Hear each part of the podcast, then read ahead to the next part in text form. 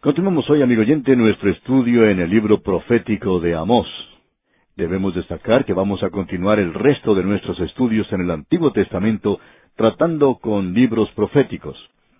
Todos estos son libros de profecía y en el Nuevo Testamento pasaremos la mayor parte de nuestro tiempo también en un libro profético, el libro de Apocalipsis. Y la razón por la cual vamos a dar énfasis al libro de Apocalipsis en esta ocasión, como nunca hemos hecho antes, es porque no solo es una profecía interesante para el día de hoy, sino porque hay tanta gente hoy que se ha entregado al fanatismo y al sensacionalismo, tratando de fijar fechas y decir cosas que la palabra de Dios en realidad no aprueba en ningún sentido. Cualquier persona que diga que el Señor vendrá entre el día de hoy y el próximo año, pues está haciendo lo mismo que un juez que dijo en una ocasión, hace ya bastante tiempo, millones que están viviendo hoy no morirán nunca. Bueno, la gente que le escuchó hablar entonces ya ha pasado la eternidad. Hay unos cuantos que todavía están viviendo, pero esos millones que estaban entonces ya no están más. Siempre es peligroso hacer declaraciones así, amigo oyente, y la profecía no justifica eso para nada. Hemos podido apreciar en cuanto a este hombre Amós, que es una persona muy sensata. Él es un hombre muy inteligente. Él no se entrega al fanatismo. Debemos confesar que algunas de sus profecías son un poco sensacionales, debido a que él está diciendo cosas que ninguna otra persona había dicho en aquel día. Ahora, al llegar al tercer capítulo de este libro, vemos que Amós comenzó a hablar a las naciones vecinas de Israel, aquellas naciones que rodeaban a la nación de Israel, aquellas con quienes ellos trataban. Y él pronunció un juicio contra ellas. Luego él pronunció un juicio contra el reino del sur, de Judá, y luego él volvió a casa. Él era un profeta al reino del norte de Israel, usted recordará, y él pronuncia un juicio contra ellos. Creemos que sería bueno entonces leer otra vez el versículo uno del capítulo tres de este libro de Amós, donde dice, Oíd esta palabra que ha hablado Jehová contra vosotros, hijos de Israel, contra toda la familia que hice subir de la tierra de Egipto. Dice así. Este capítulo trata con las doce tribus de Israel. El juicio de Dios sobre las dos naciones, tanto Judá como Israel. Eran dos naciones separadas y fueron tratadas de esa manera en el capítulo dos. Pero ahora en el capítulo tres, el juicio que se pronuncia es sobre las doce tribus, aquellos que vinieron de Asiria y aquellos que vinieron de la cautividad de Babilonia. Refiriéndose a ellos dice, contra toda la familia. Y aquí tenemos esa familia que salió de Egipto. Ahora está dividida en los reinos del norte y del sur. Ahora la primera parte del versículo dos de este capítulo tres de Amós dice, A vosotros solamente he conocido de todas las familias de la tierra, es decir, el pecado del hombre después del diluvio era tal que el hombre mismo se apartó de Dios en la torre de Babel. Fue una apostasía total en aquella época. Entonces Dios descendió a Ur de los Caldeos y llamó a un hombre para sacarlo de un lugar de idolatría y llevarlo a un lugar que él le mostraría. Y Dios haría de aquel hombre una nación y les daría una tierra. Eso es lo que él quiere decir cuando expresa a vosotros solamente he conocido. O sea que para poder dar un mensaje a todo el mundo, Dios tuvo que usar este método. A causa de la torre de Babel, el hombre había rechazado completamente a Dios. Y de paso digamos que la torre de Babel no fue construida para elevar al hombre sobre el nivel de las aguas que podían inundar la tierra. Esa nunca fue la intención. Era aparentemente un altar construido para el sol. Y usted puede comprender por qué. Porque ellos habían pasado a través del diluvio, y ellos pensaban que el Dios que había traído el diluvio era el Dios de la oscuridad, el Dios de la tormenta. Y ahora entonces ellos van a adorar al sol. Y vemos que esa era la adoración que prevalecía en el valle del Tigris y el Éufrates, hasta en realidad ese mismo día.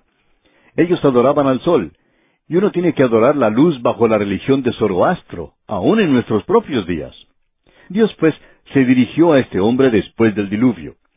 Ahora Dios toma a esta nación para usarla en la comunicación de su mensaje. Él está informando a través de esta nación. Y finalmente, su mensaje tiene que salir al mundo, y esa es la razón por la cual nosotros estamos ahora en el autobús bíblico viajando a través de toda la Biblia, porque creemos que este es el mensaje de Dios para el mundo en el día de hoy. No solamente Juan 3:16, con lo maravilloso que este versículo es, pero su mensaje para el mundo no es solo Juan 3:16, sino los sesenta y seis libros de la Biblia. Y todos estos libros creemos que es necesario que nosotros conozcamos. Ahora en el versículo dos de este capítulo tres de Amós leemos A vosotros solamente he conocido de todas las familias de la tierra, por tanto os castigaré por todas vuestras maldades. Dios dice, yo los voy a juzgar. La nación de Israel tenía una posición privilegiada con Dios. Dios les había dado a ellos los diez mandamientos. Y esa es la razón por la cual él juzgaba a Judá. Dice, porque menospreciaron la ley de Jehová y no guardaron sus ordenanzas.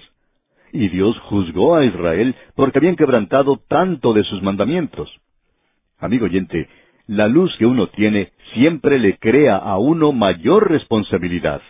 El privilegio siempre crea gran responsabilidad, más aún que cuando una nación se encuentra en las tinieblas. Y este es el gran principio que Dios señala aquí. Y esto es que Él va a juzgar a aquellos que han recibido luz de una manera más dura, más fuerte que lo que Él juzgará a los demás. El Señor Jesucristo mencionó el hecho de que algunos recibirán pocos latigazos, mientras que otros recibirán más. Y amigo oyente, ya hemos señalado esto muchas veces. Preferiríamos ser paganos en el lugar más tenebroso de la tierra, inclinándonos ante un ídolo de piedra que es horrible y terrible. Preferiríamos ser así que ser un hombre llamado civilizado en un país que se jacta de ser cristiano y va a la iglesia todos los domingos y escucha el Evangelio, y nunca hace nada en cuanto a su alma.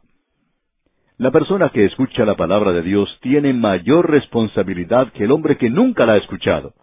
Y esto indica que hay varios grados de castigo. Amigo oyente, Dios señala claramente que Él les va a castigar a ellos por sus iniquidades. Hay muchas personas que gustan oír del amor de Dios en el día de hoy, y eso es algo maravilloso. No creemos que nadie haya enfatizado más el amor de Dios de lo que hemos hecho nosotros. Pensamos que eso es algo en lo cual nosotros deseamos descansar, y es algo también en lo cual podemos regocijarnos. Pero también necesitamos reconocer que cuando el amor de Dios es rechazado, como ha sido manifestado en la cruz de Cristo, porque ese es en realidad el único lugar donde uno puede ver el amor de Dios, cuando Él entregó a su Hijo único, porque de tal manera amó Dios al mundo, que ha dado a su Hijo unigénito.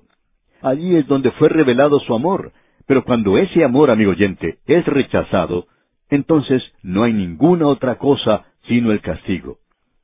Hay muchas personas que piensan que Dios no debe castigar, pero ya que ellos no están a cargo del universo, pensamos que su punto de vista, pues no va a ser seguido, ni siquiera creemos que Dios les escuchará. Dios ya ha dicho que Él es santo y justo, un Dios justo que va a castigar, y esto es algo razonable, es algo lógico. Y aquí tenemos al comienzo del versículo tres una serie de preguntas muy interesante. En realidad aquí tenemos once preguntas que se presentan y que son contestadas. Estas preguntas revelan de forma lógica lo realista y práctico que era el profeta Mos. Este hombre habla de una forma directa. Él nos dice de una manera muy clara que dos más dos son cuatro. Él llegó hasta el punto donde usted y yo vivimos hoy. Y lo vemos aquí tratando con ciertas grandes verdades. Y en realidad, como otros ya han señalado, este hombre Amós, que era un predicador del campo, que venía del desierto de Tecoa, saca de su larga experiencia en ese lugar unas lecciones del mundo de la naturaleza. Él aprendió algo que muchas personas necesitan aprender hoy, personas que no saben en realidad de dónde vienen muchas cosas. Amós es un hombre del campo que sabe muchas cosas en cuanto a la naturaleza, y él revela que ha estado observando las cosas y él va a mencionar algunas de ellas al estudiar aquí este capítulo tres. La primera pregunta que él hace la encontramos aquí en el versículo tres, donde dice, ¿Andarán dos juntos si no estuvieren de acuerdo? Ellos no pueden ir juntos si no están de acuerdo, amigo oyente. El otro día observamos a un joven matrimonio caminando por la calle. Ellos no habían estado casados por mucho tiempo. Estaban caminando juntos tomados del brazo. De pronto ella se volvió y comenzó a caminar de regreso a su hogar, pero él continuó su camino. No estaban andando juntos. Algo había ocurrido. Tuvieron quizá un desacuerdo, probablemente una de sus primeras querellas. Y aquí este profeta Amós pregunta, ¿andarán dos juntos si no estuvieren de acuerdo? Aquí tenemos una causa y un efecto. La causa es que debe haber un acuerdo si usted va a andar junto con Dios y el resultado será que si usted anda con Él, entonces usted tiene que estar de acuerdo con Él. Esto no quiere decir que Dios va a venir a ponerse de acuerdo con usted. Usted y yo, amigo oyente, tenemos que ir a Él y estar de acuerdo nosotros con Él. Alguien ha dicho que Dios viaja triunfantemente en su propio carro. Y si usted no quiere caer bajo las ruedas de ese carro, entonces es mejor que suba y viaje con Él. Después de todo, Dios hoy está llevando a cabo su propósito en el mundo, y usted y yo llegamos aquí bastante tarde, como usted bien sabe. Francamente, amigo oyente, nosotros no vamos a estar aquí mucho tiempo tampoco, así es que su voluntad y la mía no van a prevalecer. Amigo oyente, podemos aprender de la historia de las naciones en el pasado. ¿Cuántos reyes existieron antes? Reyes que podían hacer lo que querían cuando se les ocurriera. Pero nadie hoy está prestando atención a lo que estos reyes dijeron o lo que hicieron antes. Amigo oyente, debemos decirle que si usted va a andar con Dios, usted tiene que andar en su camino, en el camino de Él. Ahora sigamos adelante, ya que esa es la primera pregunta, y ahí se señala un gran principio. Leamos de nuevo este versículo tres. ¿Andarán dos juntos si no estuvieren de acuerdo? Ahora la segunda pregunta la encontramos en el versículo cuatro. ¿Rugirá el león en la selva sin haber presa? Por supuesto que no. Como usted bien sabe, un león avanza de una manera muy silenciosa, con mucha cautela y sigilo. Él nunca hace algún ruido que pueda distraer a su presa. Y luego él se abalanza sobre su presa y entonces sí puede escucharle uno rugir. Él no va a rugir hasta cuando obtenga su presa. Ahora el versículo cuatro termina diciendo, ¿Dará el leoncillo su rugido desde su guarida si no apresare? No, amigo oyente, el leoncillo no hace ningún ruido porque así le enseñó su madre cuando salió a buscar algo de comer. Pero cuando ella regresa con la comida y el leoncillo la ve, entonces sí puede rugir, pero no lo puede hacer hasta ese momento. Como usted puede ver, amigo oyente, siempre hay una causa y un efecto, y el juicio de Dios sigue a la iniquidad del hombre y seguirá a la iniquidad del hombre. Ahora la cuarta pregunta es, ¿caerá el ave en lazo sobre la tierra sin haber cazador? Por supuesto que no, amigo oyente. Eso es algo absurdo, el decir que un ave pueda caer de una manera tal. A los niños a veces se les dice que si uno le pone sal en la cola a los pájaros, que uno los puede cazar. Me imagino que pueden haber muchos chiquillos corriendo detrás de los pájaros tratando de ponerle sal en su cola. Pero eso no da resultado. Y aquí tenemos el principio establecido. Uno no puede cazar un ave sin un lazo o una trampa. En la naturaleza siempre se sigue este principio, causa y efecto. Si usted quiere cazar un ave, entonces va a tener que preparar un lazo o una trampa. Luego en el versículo cinco en su segunda parte dice, ¿Se levantará el lazo de la tierra si no ha atrapado algo? El hombre no va a estar preparando sus trampas si no está cazando nada. Si uno quiere cazar algo, siempre va a revisar las trampas que prepara. Y si luego de algún tiempo no ha cazado nada, pues entonces las cambia de lugar y buscará un lugar más apropiado. Si uno va a colocar una trampa para algún animal, espera cazar algo en esa trampa.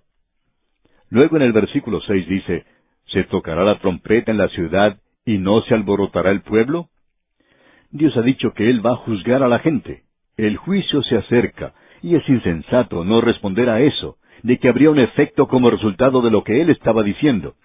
Esta gente no estaba escuchando lo que el profeta decía, de la misma manera que muchas personas en el mundo no están escuchando lo que dice la palabra de Dios hoy. Y el versículo seis termina diciendo, ¿Habrá algún mal en la ciudad el cual Jehová no haya hecho? La palabra mal aquí no quiere decir o indicar aquello que es pecaminoso o malo, sino que significa una calamidad, un juicio. Sería entonces ¿Habrá una calamidad en la ciudad? Eso quiere decir, amigo oyente, que en lo que se relaciona con los hijos de Dios no hay tal cosa como un accidente.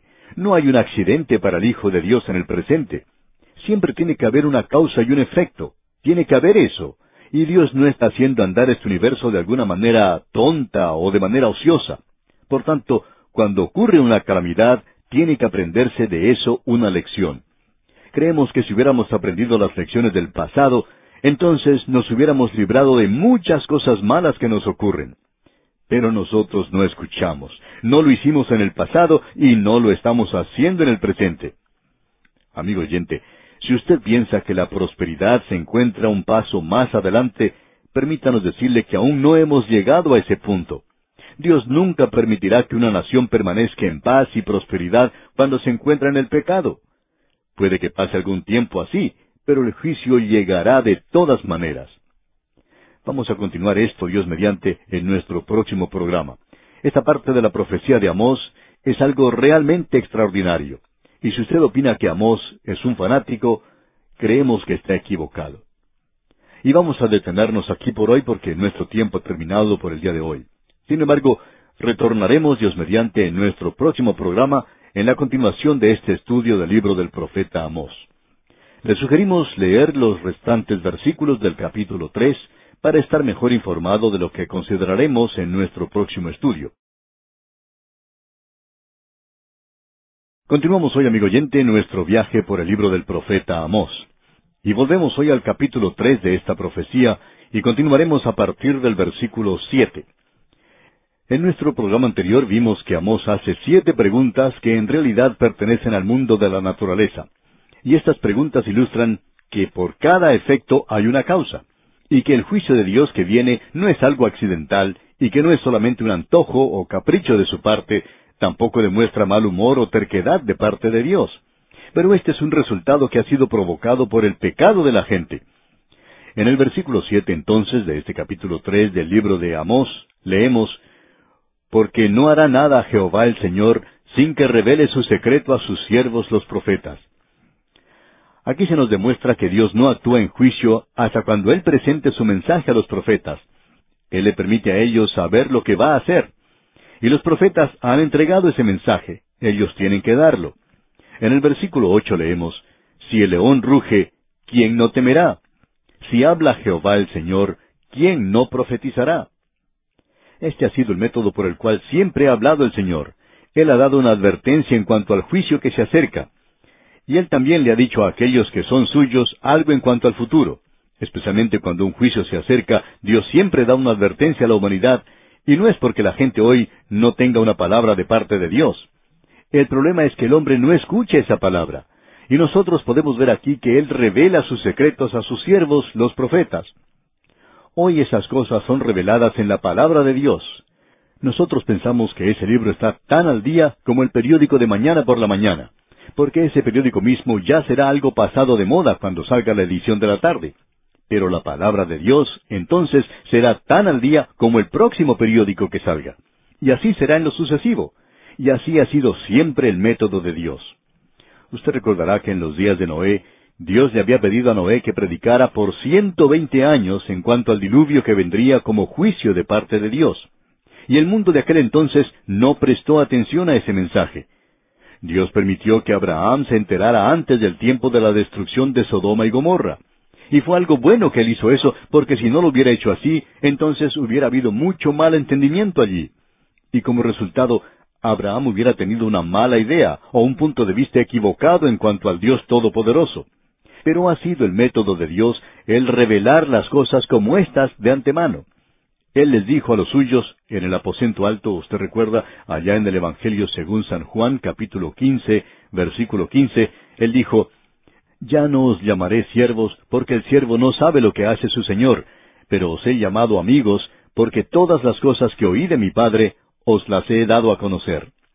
Es decir, que el Señor Jesucristo mismo dice, como usted bien puede recordar, que el Espíritu de Dios les va a decir las cosas que vendrán. Allá en el Evangelio según San Juan capítulo 14 versículo 26 leemos, Mas el Consolador, el Espíritu Santo, a quien el Padre enviará en mi nombre, Él os enseñará todas las cosas y os recordará todo lo que yo os he dicho.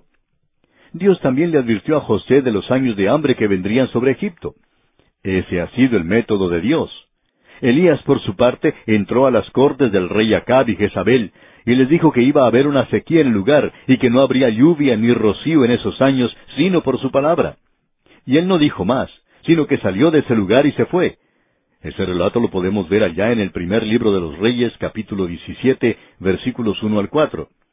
Así también el Señor Jesucristo pudo decirle a sus apóstoles, cuando Él se reunió con ellos en el Monte de las Olivas, en ese discurso que Él pronunció, les dijo que la destrucción de Jerusalén se aproximaba también, y que iba a ser destruida y que no quedaría piedra sobre piedra en ese lugar.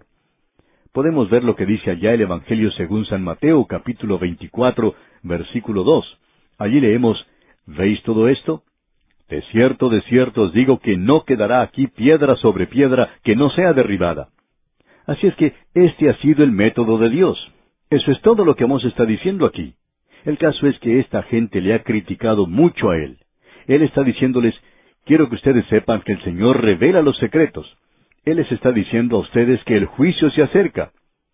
Si uno tiene alguna enfermedad, uno aprecia que el médico le informe de la situación tal cual es.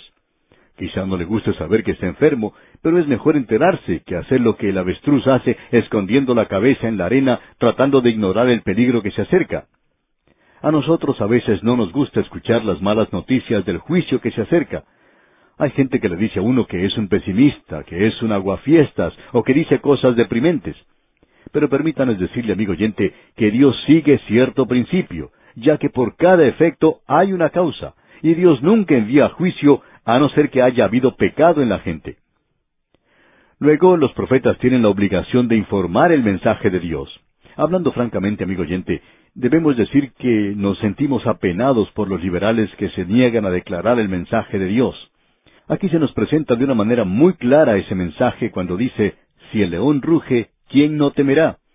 Dios ha hablado.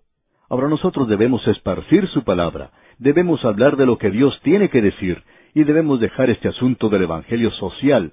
Eso es como si uno estuviera bajo la influencia de las drogas. Nos encontramos en un viaje de dulzura y de luz, de aguas de rosas y luz del sol, y todo va a resultar bien.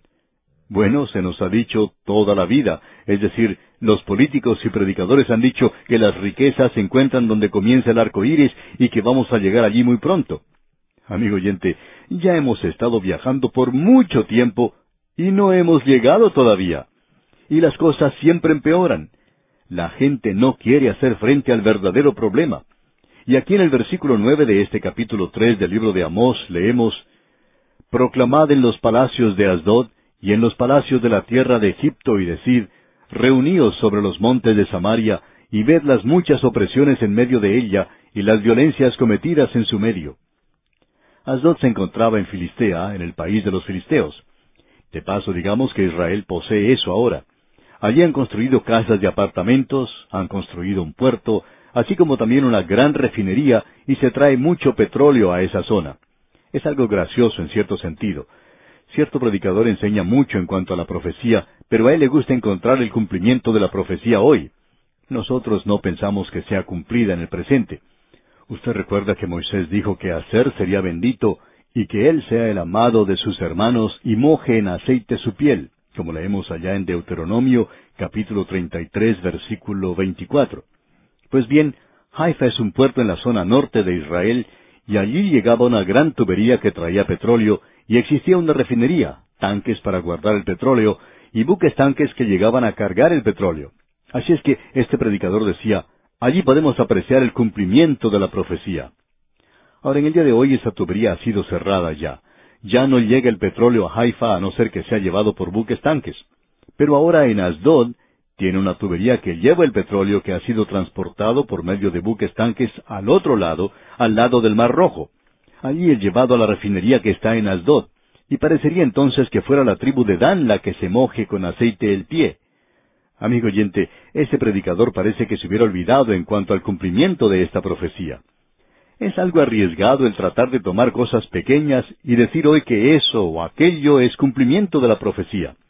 Personalmente no creemos que la profecía esté siendo cumplida en esa tierra en el presente. Lo que sí podemos apreciar es la preparación que más adelante traerá el cumplimiento de la profecía, pero eso no está ocurriendo en el presente. Así es que aquí tenemos a Asdod, pero no como es hoy. Asdod entonces era un lugar de mucha prominencia entre los filisteos, y en este versículo nueve del capítulo tres de Amós leemos Proclamad en los palacios de Asdod y en los palacios de la tierra de Egipto y decid, Reuníos sobre los montes de Samaria, y ved las muchas opresiones en medio de ella y las violencias cometidas en su medio. Samaria está ubicada en un lugar muy hermoso. En realidad no hay otro lugar que sea tan hermoso para construir un palacio que en Samaria. Allí se encontraban Acab y Jezabel.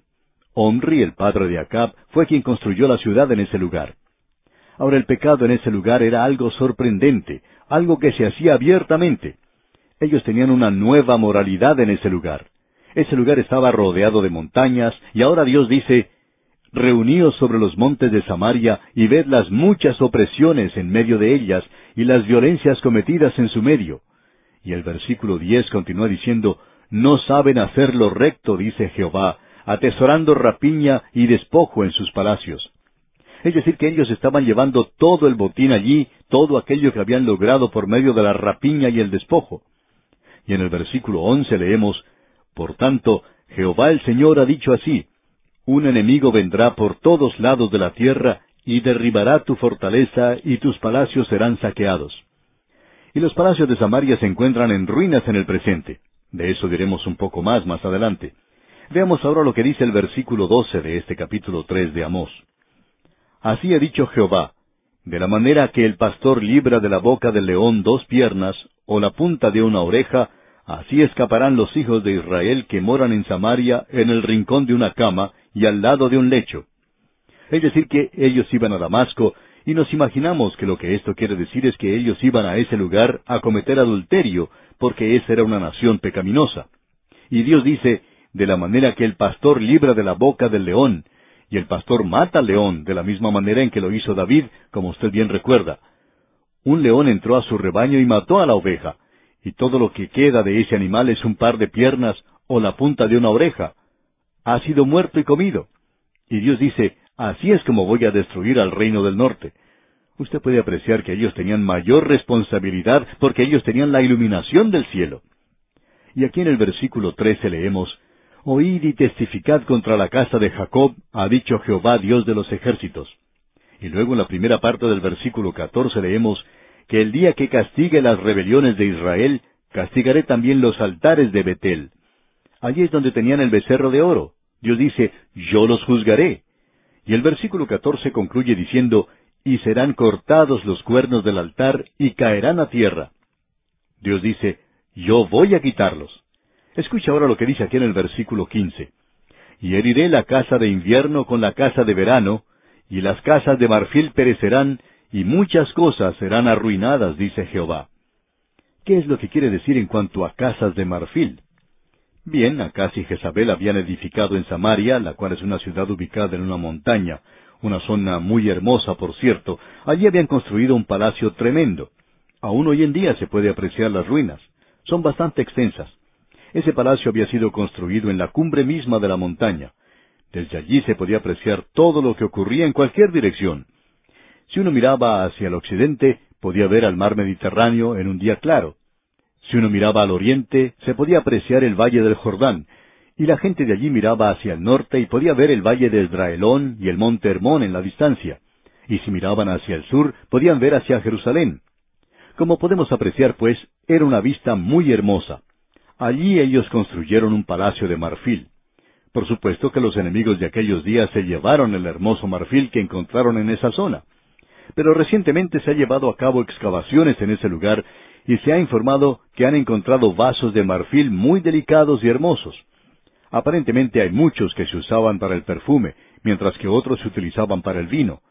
Todo en ese lugar se había hecho de marfil. Aparentemente, Acab y Jezabel habían logrado que los mejores decoradores de esa época vinieran e hicieran un trabajo para ellos. Ese palacio, pues, era un lugar de lujo, por cierto. Pero Dios dijo que todo eso iba a perecer y que Él lo iba a destruir y que Él arruinaría ese lugar. Y en realidad no hay lugar que sea más desolado que las ruinas de Samaria en la cumbre de ese monte hoy. Amigo oyente, Dios por cierto que cumplió esa profecía en particular. Usted no verá que la profecía se esté cumpliendo hoy en esa tierra, pero por cierto que uno puede apreciar la profecía que ha sido cumplida en esa tierra. Y uno puede ver la profecía que se va a cumplir y ya se está preparando el escenario. Pero debemos insistir que aún no estamos viendo el cumplimiento de la profecía en ese lugar en el presente. Ahora con esto llegamos al capítulo cuatro de Amós. Aquí vemos que Israel es castigada por pecados o iniquidades pasadas. Y luego veremos en el capítulo cinco que Israel será castigada en el futuro por sus iniquidades. Aquí se da esa advertencia. Este hombre Amós dirige este mensaje y es una denuncia cáustica, por cierto, y un juicio para el reino del norte de Israel. Escuche lo que él dice. Su sarcasmo era, en realidad, algo bastante penetrante. Este profeta está hablando a esta nación tratando de que regrese a Dios. Y en el primer versículo del capítulo cuatro de Amós dice, Oíd esta palabra, vacas de Basán, que estáis en el monte de Samaria, que oprimís a los pobres y quebrantáis a los menesterosos, que decís a vuestros señores, traed y beberemos. Aquí podemos apreciar que por tercera vez se menciona la bebida como uno de los pecados que causó la caída de esta gente. Pero no solo tenemos esto. ¿Qué es lo que quiere decir con esto de vacas de Basán? Queremos que usted note esto muy cuidadosamente ahora. Basán, digamos de paso, era ese territorio al oriente del río Jordán. Se encontraba entre el monte Hermón y las montañas de Galaad. Esa es la tierra de Galaad donde se encontraban las tres tribus. Eso era parte del reino del norte, lo que ellos consideraban su territorio. Luego tenemos esta referencia aquí a las vacas de Basán. Ellas se destacaban en realidad por su aspecto impecable y fuerte. Eran vacas muy bien alimentadas porque esa zona del país era muy fértil. Ahora, ¿a quién está llamando vacas de Basán aquí Amós? Hay aquellos que opinan que está hablando aquí a las mujeres que vivían en mucho lujo, bien alimentadas, bien cuidadas, bien vestidas y bien arregladas. Y ya que ellas podían disfrutar de esas riquezas y lujo, indicaba que los pobres estaban siendo oprimidos y que los necesitados estaban siendo quebrantados. Y todo esto se hacía para satisfacer el lujo de estas mujeres. Ahora aquí tenemos una expresión femenina, por cierto pero opinamos que él también está hablando de los gobernantes. Algunos se pueden preguntar, ¿por qué se está usando el pronombre femenino? Bueno, esta gente era un grupo de homosexuales. Usted puede leer el capítulo uno de la epístola a los romanos. Dios castiga este pecado. Y nosotros estamos viviendo hoy en un día cuando se está pasando leyes que permiten que se casen los homosexuales entre sí. ¿Sabía usted, amigo oyente, que Nerón, a quien se le llama un rey enajenado, no era un enajenado, sino un homosexual? Él tenía un palacio con más de cien habitaciones, y algunas de ellas estaban separadas para que él diera rienda suelta a lo más degradante, a lo más despreciable de las desviaciones sexuales que se pueda imaginar. Esas habitaciones se utilizaban para satisfacer sus deseos homosexuales. Amigo oyente, cuando una nación comienza a caer, la homosexualidad llega a ser algo muy prominente. Sabemos que vamos a tener reacciones en cuanto a esto, pero no nos preocupamos por esto. En algunos lugares se forman grupos de esta clase de personas, y eso hace que una nación caiga. Creemos que de eso es de lo que está hablando el profeta Amós aquí. Amigo oyente, él está llamando a esta gente vacas bien alimentadas, y ellos eran los que estaban gobernando a la gente. Uno puede traer esto al día presente. Esto era cierto en Israel entonces y puede ser cierto en nuestros países hoy. Nosotros necesitamos un profeta como Amós en nuestra propia tierra, en cada uno de nuestros países. Este es el primer versículo del capítulo cuatro de Amós. Y él recién está comenzando con este tema. Y tendremos que esperar Dios mediante hasta la próxima oportunidad. Amigo oyente, este hombre le está dando a esta nación una gran oportunidad para volverse a Dios antes de tener que ir a la cautividad. Dios les advirtió a ellos. Él siempre hace eso, y creemos que nosotros también debemos recibir esta advertencia. Y aquí vamos a detenernos por hoy. Mientras tanto, le recomendamos leer todo este capítulo cuatro para estar mejor informado de lo que consideraremos en nuestro próximo estudio. Continuamos hoy, amigo oyente, con nuestro estudio en el libro de Amós, y estamos en el capítulo cuatro, y necesitamos recordar que aquí tenemos una serie de tres capítulos que tratan específicamente con Israel, el reino del norte, las diez tribus en el norte. En el capítulo cuatro tenemos este tema. Dios castigó en el pasado a Israel por sus iniquidades. Luego, en el capítulo cinco, veremos que Israel será castigada en el futuro por la iniquidad. Y luego, en el capítulo seis, Israel es amonestado en el presente, es decir, en su día. En la época en que Amós estaba escribiéndoles y hablándoles, les amonesta en ese presente para que se aparten de la iniquidad. O sea que podemos apreciar lo práctico que es este libro. Y tiene una aplicación práctica. En el primer versículo de este capítulo cuatro entonces leemos Oíd esta palabra, vacas de Bazán, que estáis en el monte de Samaria, que oprimís a los pobres y quebrantáis a los menesterosos, que decís a vuestros señores, Traed y beberemos. Hay varias cosas que hemos notado aquí.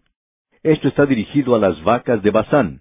Estas eran vacas muy finas y fuertes, bien alimentadas, ya que en esa zona había mucho alimento para esos animales. Allí llovía bastante. Por tanto, el ganado se alimentaba muy bien. Pero Amós no está hablando de esto en realidad, y siempre ha sido un problema el conocer de quién está hablando él en realidad. Ha sido algo obvio para todos que él se estaba refiriendo en aquel día a cierto grupo de personas que vivían en Israel. Hay personas que opinan que, ya que aquí se utiliza el género femenino, estas vacas de Bazán no se está refiriendo a los toros de Bazán. Dice que él está hablando aquí a las mujeres. Por lo general una nación revela su posición moral y su posición económica por la forma en que se visten las mujeres. Cuando las mujeres están bien vestidas, bien arregladas, cuando lucen diamantes, perlas y rubíes, eso demuestra que es una época de mucha riqueza en la nación. Y si están bien alimentadas, también demuestra eso. Así que, en realidad, esto podría referirse a ellas. Pero también sabemos que cuando una nación comienza a caer, la homosexualidad se hace más prevalente. Eso fue lo que inició la caída de Roma. Como ya hemos notado, Nerón era un homosexual. Él sí era enajenado, o sea, era un loco, pero debemos decir que lo era de una forma contranatural. Y algunas naciones en el mundo están comenzando a caer. ¿Y cuál es la evidencia de esto? Esto mismo que se menciona aquí es la evidencia. Este profeta destaca esto ahora. Él está diciéndole a estos gobernantes que ellos se han entregado a apetitos contranaturales. Y el primer capítulo de la epístola a los romanos nos revela que cuando un pueblo llega a este punto, Dios no quiere tener nada más que ver con ellos. Y llegó un día cuando Dios entregó a este pueblo para que fuera llevado a la cautividad. Personalmente opinamos que ese es el significado principal que tenemos aquí y para poder mantener el nivel de vida que ellos tenían, que era una vida de lujo, por supuesto, pero de un nivel moral muy bajo, hacía falta mucho dinero, y los pobres eran oprimidos. Es interesante notar que en muchas naciones los que tienen que pagar los impuestos son los de la clase media o los pobres. Esa es la clase de persona que termina pagando por todo. Cuando ocurre una depresión, el hombre del medio es el que tiene que pagar. Cuando aumentan los precios, el hombre del medio es el que paga. Cuando aumentan los impuestos, ¿quién es el que tiene que pagarlos? Pues el hombre de la clase media o los pobres. Y a él es a quien se refieren siempre los políticos y los líderes gubernamentales. Ah, nosotros somos el pueblo, nosotros somos maravillosos, nosotros somos grandes. Claro que lo somos. Nosotros somos los que tenemos que pagar las cuentas cuando llegue el momento de saldarlas. Y en Israel, amigo oyente, estas cosas no eran diferentes, y tampoco lo son en el presente. Ahora, en el versículo dos del capítulo cuatro de Amós leemos, Jehová el Señor juró por su santidad. He aquí vienen sobre vosotros días en que os llevarán con ganchos, y a vuestros descendientes con anzuelos de pescador. Hemos visto que esto se utilizó antes en el capítulo 38 del libro de Ezequiel. Dios dijo en cuanto a Gog, a quien identificamos como Rusia, y te quebrantaré y pondré garfios en tus quijadas, y te sacaré a ti y a todo tu ejército. Y Él va a hacerlo. Y por cierto que existen en el presente garfios muy fuertes que parecen atraer hacia el sur a esta gran nación. Pero ahora no vamos a entrar en eso. Sencillamente destacamos el hecho de que Dios le dijo a esta gente que ya habían sido atrapados con anzuelo de pescador. Quizá no con las drogas, sino que están atrapados en la iniquidad, en el pecado y desobedeciendo a Dios. Él dice que ya ha puesto garfios en las bocas de ellos y que los va a sacar de su tierra se acerca ya el castigo. Ahora en el versículo tres de este capítulo cuatro de Amós continuamos leyendo Y saldréis por las brechas una tras otra, y seréis echadas del palacio, dice Jehová. Les está diciendo, si ustedes piensan que porque son ricos, o porque están gobernando y viviendo en un palacio, que de alguna forma u otra van a poder escaparse, eso no será así. Dios dice, yo pondré mi mano allí y los sacaré a cautividad. Y cuando finalmente vino a Siria y los llevó a la cautividad, el rey también tuvo que ir cautivo. Y eso también sucedió en el reino del sur. Ahora el versículo cuatro dice, Id a Betel y prevaricad, aumentad en Gilgal la rebelión, y traed de mañana vuestros sacrificios y vuestros diezmos cada tres días. Aquí tenemos un versículo bastante interesante. Veamos lo que dicen los versículos cuatro y cinco juntos. Id a Betel y prevaricad, aumentad en Gilgal la rebelión, y traed de mañana vuestros sacrificios y vuestros diezmos cada tres días. y ofreced sacrificio de alabanza con pan leudado, y proclamad, publicad ofrendas voluntarias, pues que así lo queréis, hijos de Israel, dice Jehová el Señor. Nos podemos dar cuenta que el escritor aquí está siendo muy sarcástico. Él en realidad les está invitando a que vayan a Betel, al lugar de adoración. Allí era a donde ellos iban a adorar el becerro de oro. Y él les dice, id a Betel y prevaricad. También les dice que vayan a Gilgal. Gilgal quiere decir círculo, indica rodar. Y este fue el primer lugar al que llegaron los israelitas cuando cruzaron el río Jordán bajo Josué. Y ese llegó a ser un lugar sagrado para ellos. Más adelante llegó a ser un centro de idolatría. Ahora nuevamente es el centro de idolatría, y él dice entonces, aumentad en Gilgal la rebelión y traed de mañana vuestros sacrificios. No se supone que usted tenga que ir a la iglesia para poder pecar. Eso es todo lo opuesto. Y aquí Él les está diciendo, id a Betel y prevaricad.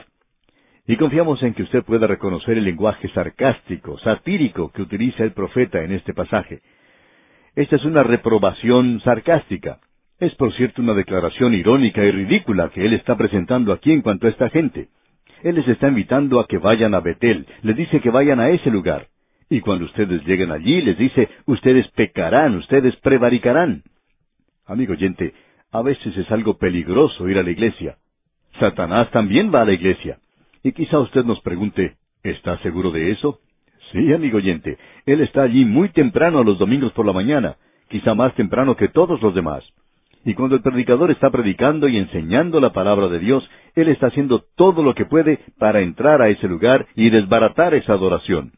Esa es la razón por la cual usted debe orar para que se enseñe la Biblia y se predique la palabra de Dios hoy. Satanás ya se ha apoderado de algunas iglesias. El liberalismo ha tomado control. Él ya no se preocupa por esos lugares. Pero él sí que se preocupa en cuanto a lugares donde los creyentes muestran una vida activa, donde se está predicando la palabra de Dios. Y existe el peligro de que uno vaya a un lugar de esos y peque. Usted puede decir, ¿cómo sabe eso? Bueno, usted recuerda que cuando el Señor Jesucristo llevó a sus discípulos al aposento alto, y si hubo algún lugar sagrado, si hubo algún momento sagrado, usted sabe que era ese. Ahora, ¿sabe quién estaba allí? Y sin siquiera haber sido invitado. Sí, amigo oyente, Satanás. Él había entrado al corazón de Judas Iscariote para traicionar a Jesús. El diablo entró al aposento alto. Para poder hacerlo tuvo que caminar con las piernas de Judas Iscariote, pero él entró allí. Y a veces él anda en algunas de estas iglesias llamadas fundamentales o conservadoras y entra en las piernas de algún diácono o de algún maestro de la escuela dominical o de algún miembro de la iglesia.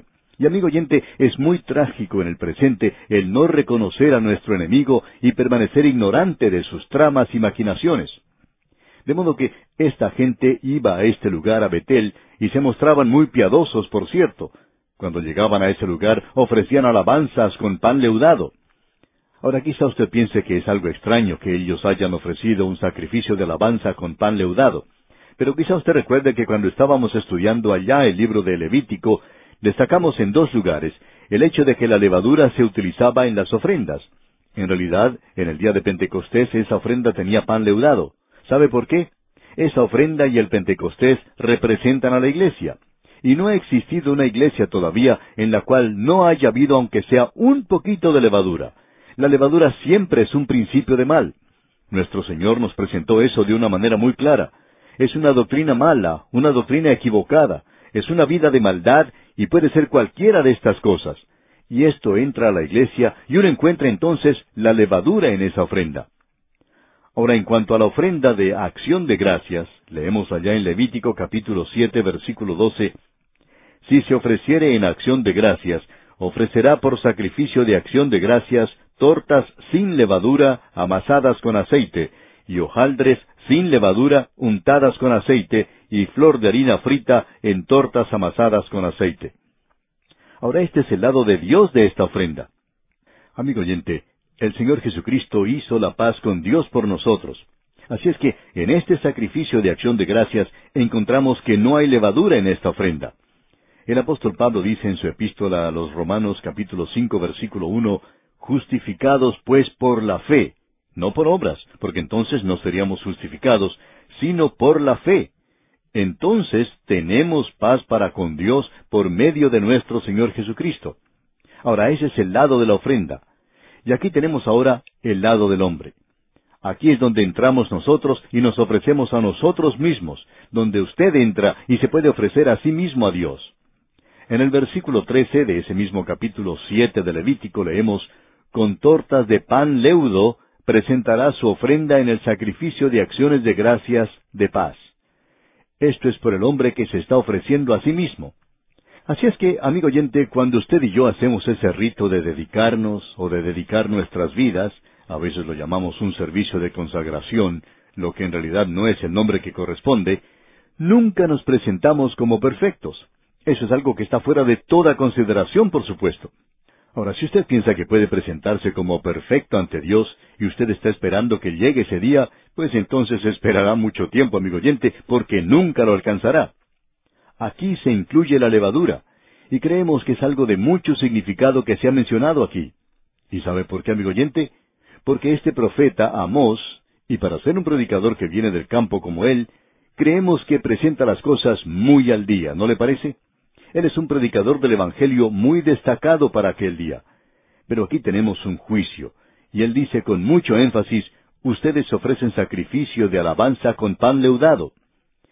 Él ni siquiera menciona el pan sin levadura. ¿Por qué? Porque ellos están completamente apartados del Dios vivo y verdadero. Por tanto, la única cosa que ellos pueden hacer es ofrecer mal a Dios.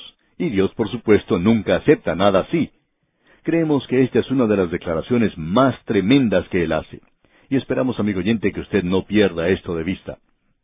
Creemos que hay muchas personas que no llegan en realidad a comprender que hay algo de sátira y un poco de sarcasmo aquí. A veces nosotros decimos algo también de esta manera, y hay personas que no nos comprenden bien. Por ejemplo, usted recuerda cuando estuvimos estudiando allá la epístola a los Hebreos, hablamos en cuanto a quién había escrito esa epístola. Dijimos que pensábamos que había sido el apóstol Pablo quien la escribió, porque no creíamos que él hubiera escrito solamente trece epístolas, ya que ese es su número de mala suerte. Dijimos que él tendría que haber escrito Hebreos para completar así catorce. Pues bien, amigo oyente, hubo muchas personas que aceptaron eso como algo serio y se molestaron y dijeron que esta era una forma muy apartada de las escrituras de razonar, que nosotros estábamos tratando con cosas supersticiosas y que era mejor que aclaráramos esto ante la gente para no desviarles. Pues, amigo oyente, si usted tomó eso de una manera muy seria, permítanos corregirlo. Solamente estábamos diciendo algo de manera un poco artificial, algo sarcástico. Y esperamos que usted, amigo oyente, comprenda lo que el profeta Amós quiere decir cuando él le dice a la gente que vaya a Gilgal a prevaricar. Él no le está diciendo a la gente que vaya a pecar, sino que está utilizando el sarcasmo de una manera muy cáustica. Lo que él está diciendo es que ellos hacían eso cada vez que ellos iban a Gilgal y a Betel, que iban allí a pecar, no a adorar a Dios. Y hoy, amigo oyente, puede ser que este próximo domingo por la mañana, cuando usted se vista elegantemente para ir a la iglesia, lo mejor que puede hacer es ponerse de rodillas y preguntarle a Dios en cuanto a la posición de su propio corazón. ¿Ha llevado usted un nuevo corazón a la iglesia? ¿Está llevando usted un corazón limpio a la iglesia? ¿Está usted llevando labios que no van a decir nada que pueda causar daño a la causa de Cristo? Amigo oyente, esto es algo que es muy importante, muy pertinente, aún para el día de hoy. Esperamos que usted continúe gustando de este hombre Amós. Si usted estuviera a cargo de una iglesia y Amós aún estuviera aquí, estamos seguros que le invitaría a su iglesia para predicar, porque pensamos que la iglesia de hoy necesita ministros así como él. Hay demasiadas personas que hablan nada más que en cuanto al consuelo, que presentan mensajes sobre cómo consolar y resolver problemas. Alguien necesita decir algo hoy en un lenguaje claro y fuerte en cuanto al pecado de la gente en sus corazones en el presente. Y eso es cierto fuera de la iglesia, es cierto también dentro de la iglesia, es cierto asimismo dentro de su corazón y el mío, amigo oyente. El problema más grande que usted y yo debemos resolver hoy es este asunto del pecado en nuestras vidas. Y no vale la pena tratar de ir a la iglesia para taparlo, o el tomar parte en algún cursillo o alguna pequeña conferencia, y luego regresar diciendo, ah, hemos sido bendecidos, estamos caminando en la cima de la montaña ahora. Bueno, esto es maravilloso si ocurre así, pero amigo oyente, ¿ha regresado usted verdaderamente a la palabra de Dios? ¿Ha tenido usted un enfrentamiento con el Señor Jesucristo que realmente le haya cambiado? Esas son las cosas que tienen importancia. Bien, sigamos adelante. El versículo seis de este capítulo cuatro de Amós dice, os hice estar a diente limpio en todas vuestras ciudades, y hubo falta de pan en todos vuestros pueblos, mas no os volvisteis a mí, dice Jehová. Cuando habla aquí en cuanto a tener diente limpio, no quiere decir que está recomendando alguna pasta dentrífica. Tampoco les está enviando al dentista. La razón por la cual habla de diente limpio es que ellos no tenían nada que comer. Dios los había juzgado con un hambre, pero eso no los había despertado. Y luego dice, y hubo falta de pan en todos vuestros pueblos. Y una y otra vez Dios repite esta frase, mas no os volvisteis a mí, dice Jehová. Ahora el versículo siete comienza diciendo, También os detuve la lluvia tres meses antes de la siega. Y esto es algo fatal si no llueve a tiempo. Los versículos siete y ocho nos dicen, También os detuve la lluvia tres meses antes de la siega, e hice llover sobre una ciudad, y sobre otra ciudad no hice llover. Sobre una parte llovió, y la parte sobre la cual no llovió se secó. Y venían dos o tres ciudades a una ciudad para beber agua, y no se saciaban. Con todo, no os volvisteis a mí, dice Jehová. O sea que ellos tenían que ir a buscar el agua a otra ciudad. Y nuevamente él dice, yo soy quien controla la lluvia. Hay personas que opinan que es la oficina de meteorología la que lo hace, pero no es así. Dios es quien controla la lluvia. Y él dice, yo os juzgué y vosotros no escuchasteis. Ustedes no recibieron el mensaje, no os volvisteis a mí. Y ahora en el versículo nueve de este capítulo cuatro de Amós leemos, Os herí con viento solano y con oruga, la langosta devoró vuestros muchos huertos y vuestras viñas, y vuestros higuerales y vuestros olivares, pero nunca os volvisteis a mí, dice Jehová. Dios dice, ahora yo les envié eso como un juicio esperando que eso les motivara a regresar a mí, pero eso no ocurrió. Y en el versículo diez continúa diciendo, Envié contra vosotros mortandad tal como en Egipto, maté a espada a vuestros jóvenes, con cautiverio de vuestros caballos, e hice subir el hedor de vuestros campamentos hasta vuestras narices, mas no os volvisteis a mí, dice Jehová. Y una y otra vez Dios repite eso. Y él dice, estas cosas les he enviado a ustedes. Yo acepto la responsabilidad. Yo les he juzgado con estas cosas que eran fáciles de llevar, no eran muy severas. Eran lo suficientemente duras, eran serias, y debían haberles motivado a regresar a mí, pero no lo hicieron. Y aquí, amigo oyente, vamos a detenernos por hoy. Continuaremos, Dios mediante, en nuestro próximo estudio. Y antes de finalizar el programa, le recordamos leer los versículos finales de este capítulo cuatro de la profecía de Amós. Continuamos hoy, amigo oyente, viajando por el libro del profeta Amós, y estamos en el capítulo cuatro. Continuamos hoy en este capítulo y queremos recordar que Dios le está diciendo al pueblo de Israel que le ha enviado ciertos juicios y que estos juicios son en realidad advertencias para ellos en cuanto a un castigo más severo que vendría. Y como podremos ver más adelante, se refería a la cautividad, a la cautividad final de la nación en el norte. Y ellos nunca iban a regresar como reino del norte, ellos regresarían de manera muy desapercibida, poco a poco, como lo hizo el reino del sur durante el tiempo de la cautividad de Babilonia, después que habían pasado los setenta años. En realidad, desde el punto de vista de un porcentaje, fueron muy pocos los que regresaron a esa tierra. Ahora aquí estamos observando algunos de los juicios que Dios envió contra ellos, y esta gente no se volvió a Dios para nada. Podríamos ver a mencionarlos aquí al comienzo de nuestro estudio hoy. El primero lo encontramos en el versículo seis de este capítulo cuatro, y usted puede identificar esto porque siempre utiliza la misma expresión. Dice, Mas no os volvisteis a mí, dice Jehová. O sea que Dios está diciendo, he enviado esto como advertencia para que ustedes regresen a mí, pero eso no ha motivado que ustedes hagan esto para nada. Ahora, el primer juicio, por supuesto, era un juicio de hambre. Aquí dice, os hice estar a diente limpio en todas vuestras ciudades. Esto no quiere decir que el Señor causó que algún hombre inventara un nuevo dentífrico, sino que en realidad los dientes de ellos estaban limpios porque no tenían nada que comer. O sea que ellos se encontraban padeciendo de hambre, y esa hambre debería haberlos hecho volver a Dios, pero no fue así. El segundo juicio que se menciona lo encontramos en el versículo ocho, donde se habla de sequía. Solo llovió en ciertos lugares y se nos dice que dos o tres ciudades se reunían para ir a otra a buscar el agua que los ciudadanos de esa ciudad necesitaban. Tenían que llevar algo con que poder llevar agua a sus propios hogares. Ellos no tenían agua allí en su propia ciudad. Y quizá usted recuerde alguna situación similar en el presente. A veces hay épocas de sequía en algunas ciudades y los residentes de esa localidad pues tienen que viajar a otro lado llevando algo para poder recoger agua y volver a sus casas y utilizar esto para beber.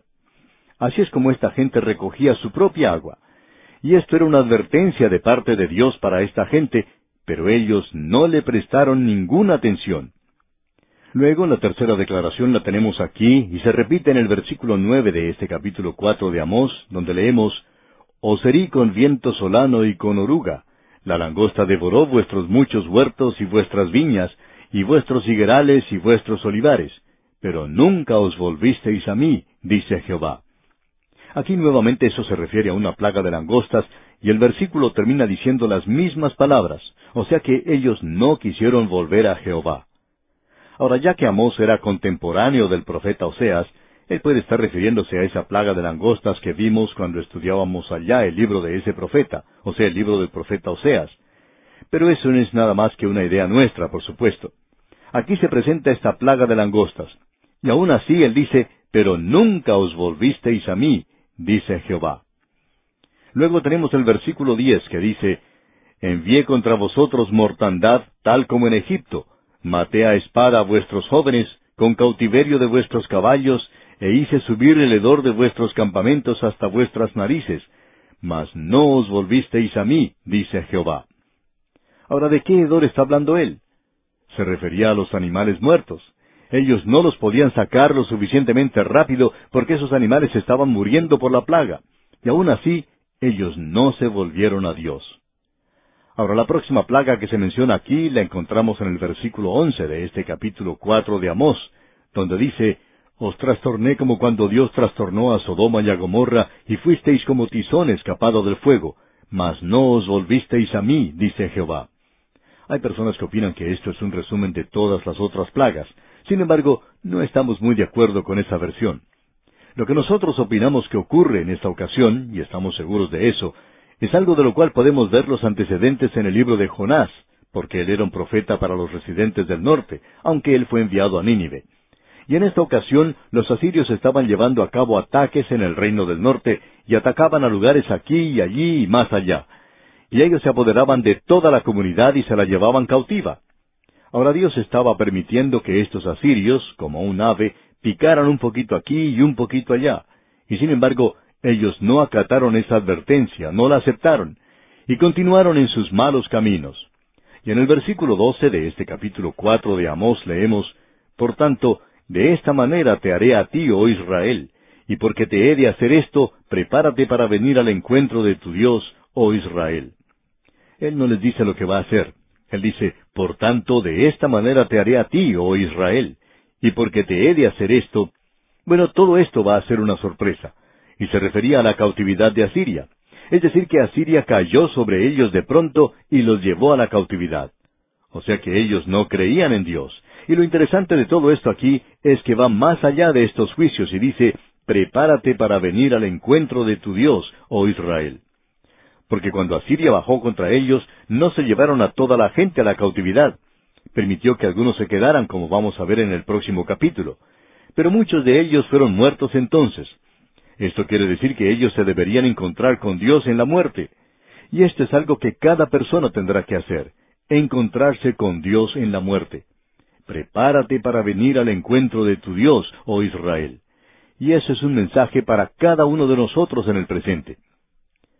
Cierto hombre con el cual Dios había tratado de una manera muy dura, debido a su pecado que existía en su vida, contaba de cómo Dios había tratado con él. Y también hablaba del juicio que le había venido por lo que él había hecho. Era algo que el hombre podía soportar, pero por cierto que era muy severo. Un predicador estaba simpatizando con él, y le estaba diciendo que sentía mucho lo que le estaba ocurriendo. Y este hombre dijo, Eso del castigo aquí no es lo que me molesta. Lo que me preocupa y por lo que temo es que debo presentarme ante Dios y tiemblo. Y el predicador le dijo, Bueno, usted sabe que yo también tendré que presentarme ante Dios, y si tuviera que estar ante Él como soy, entonces estaría muy asustado, por cierto, pero no voy a estar ante Él como si fuera yo mismo, sino que estaré ante Él en Cristo. Y Dios verá a Cristo en mí. Yo he sido aceptado en el amado. Y este hombre dijo, Sí, Ese es el único consuelo que tengo hoy a causa de la clase de vida que he vivido. Amigo oyente, ese es el mensaje para muchos de aquellos que nos escuchan hoy. Prepárate para venir al encuentro de tu Dios. Supóngase usted, amigo oyente, que en este mismo momento usted pasara a la presencia de Dios. Y alguno de nosotros quizá lo hagamos pronto. Quizá no estemos aquí por mucho tiempo más. Aunque claro, esperamos poder concluir este programa de cinco años que tenemos. Pero supongamos que en los próximos minutos usted pasara a la presencia de Dios. ¿Qué piensa usted de esto, amigo oyente? Esta vida ya ha terminado, ya ha pasado, y las cosas que eran importantes aquí ya no son más importantes. Esta vida que hemos vivido aquí ya no tiene ningún significado, ya no tiene ningún propósito, porque usted ya ha salido de ella, ya ha concluido, ya ha finalizado usted. Ahora ya está ante la presencia de Dios. Quizá usted ha vivido de manera que agrade a la gente, trató de vivir como los demás, pero eso ya ha terminado y ahora usted está en su presencia, en la presencia de Dios. ¿Cómo se va a presentar usted ante Él? ¿No sabe usted que no puede presentarse ante Él en su propia fuerza, en su propia vida, en su propio carácter? Usted y yo no tenemos nada que ofrecerle a Él, amigo oyente. Somos personas en quiebra, estamos muertos en delitos y pecados y ahora tenemos que presentarnos ante Él. Y la única forma en que usted y yo podemos presentarnos ante Él es en Cristo Jesús. Él fue entregado por nuestras transgresiones y resucitado para nuestra justificación, para que usted y yo podamos estar ante Dios justificados. ¿Por qué? ¿Porque somos personas muy buenas? No, amigo oyente, no lo somos. Nosotros somos pecadores. Nos presentamos ante Él porque Él nos ha librado de nuestros pecados. Él ya ha pagado por la culpa de nuestros pecados. Ahora nosotros nos presentamos ante Dios en la justicia de Cristo. Y esa, amigo oyente, es la única base en la cual usted puede presentarse ante Él. Eso que tenemos ante nosotros aquí es algo realmente tremendo. Debemos decir una vez más que Amós es uno de los grandes predicadores. No podemos pensar en ninguna otra persona que sea superior a él. Aunque él era un campesino, venía del campo. Pero escuche usted lo que dice aquí en el versículo trece de este capítulo cuatro de su profecía. Porque he aquí el que forma los montes y crea el viento y anuncia al hombre su pensamiento, el que hace de las tinieblas mañana y pasa sobre las alturas de la tierra, Jehová Dios de los ejércitos es su nombre. Esta es una de las declaraciones más majestuosas, más inspiradoras que podamos encontrar. Nos presenta a Dios como el omnipotente, el omnisciente, como el Dios omnipresente. Él es el Creador, Él es el Dios omnipotente, Él tiene todo poder. Él formó las montañas, Él creó el viento, Él anuncia al hombre su pensamiento. Él es omnisciente, Él le conoce de lejos, y luego Él es omnipresente. Él dice que Él pasa sobre las alturas de la tierra, no importa dónde vaya usted, amigo oyente. Aun si fuera hasta la luna, usted no podría apartarse de Él. Usted no puede escapar. Él le conoce a usted hoy. Él es el Dios omnisciente, omnipotente. Conoce todo en cuanto a usted. Usted y yo no hemos podido ocultar nada de Él, ¿verdad? Nosotros podemos hacerle creer a los vecinos que, ah, que somos eh, personas muy buenas. También podemos hacerle creer a los miembros de la iglesia que somos personas decentes, Podemos hacer creer a personas con las cuales trabajamos que somos personas muy buenas. Hasta podemos haberle hecho creer a nuestra propia esposa que somos hombres íntegros. Pero, ¿sabe cómo va a ser la cosa en el cielo, amigo oyente? El salmista dice allá en el Salmo 90, versículo 8, Pusiste nuestras maldades delante de ti, nuestros hierros a la luz de tu rostro. Amigo oyente, debemos decirle que Dios le conoce muy bien a usted, y también Él me conoce muy bien a mí, ya no es necesario que sigamos jugando el ir a la iglesia. No vale la pena tratar de mostrar lo que no somos en realidad. Usted ya se puede entregar. La policía quizá no le haya atrapado aún, pero Dios ya le conoce. El doctor Schaefer acostumbraba a decir en sus clases, en cuanto a este versículo, pusiste nuestras maldades delante de ti, nuestros hierros a la luz de tu rostro, que el pecado secreto sobre la tierra es un escándalo abierto en el cielo. Dios conoce todo en cuanto a usted, amigo oyente. Él conoce todo en cuanto a nuestras naciones y en cuanto a nuestra gente, en cuanto a nuestro pueblo. Llegamos ahora al capítulo cinco de este libro de Amós. En este capítulo cinco, Israel será castigada en el futuro por su iniquidad. Preste atención al comenzar este capítulo, ya que en los primeros versículos vemos que les ruega a ellos, en cierto sentido, a que le busquen para que este juicio pueda ser evitado. Es cierto que al final del capítulo parecería tomar un tono de algo ya final, pero eso es aquello que Dios ha hecho en el pasado. Ellos ya han sido advertidos y mientras Él no haga caer sobre ellos ese castigo final, que era la cautividad, todavía había esperanza. Escuchemos pues lo que dice el primer versículo de este capítulo cinco. Oíd esta palabra que yo levanto para lamentación sobre vosotros, casa de Israel. Ahora lo que tenemos aquí en realidad es como si fuera un canto fúnebre. Esto es algo bastante triste, y él habla de esa manera. Y ahora lo presenta de una forma muy tierna. Y en el versículo dos continúa diciendo, Cayó la Virgen de Israel, y no podrá levantarse ya más. Fue dejada sobre su tierra, no hay quien la levante. Usted recuerda que cuando Oseas comenzó su profecía, él tuvo una experiencia en el hogar. Él se había casado con una ramera, y luego Dios le envió a él a hablar a la nación, y él le está diciendo al reino del norte, tú eres una ramera, pero Dios aún te ama. Ahora Amos dice aquí, tú eres una virgen, Dios se ha casado contigo. Y ahora este es el cuadro de cada creyente hoy. El apóstol Pablo dice en su segunda carta a los Corintios capítulo once versículo dos, Pues os he desposado con un solo esposo para presentaros como una virgen pura a Cristo. Y cuando nosotros vamos a Él, todos nuestros pecados son perdonados, y comenzamos de nuevo con Él. ¿Qué le parece esto, amigo oyente? ¿Cómo le ha ido en los últimos años? ¿Ha hecho usted las cosas de la misma manera en que lo hizo Israel? ¿Se ha comportado usted como una ramera apartándose de él? ¿Ha sido desviado usted al mundo y a las cosas de la carne?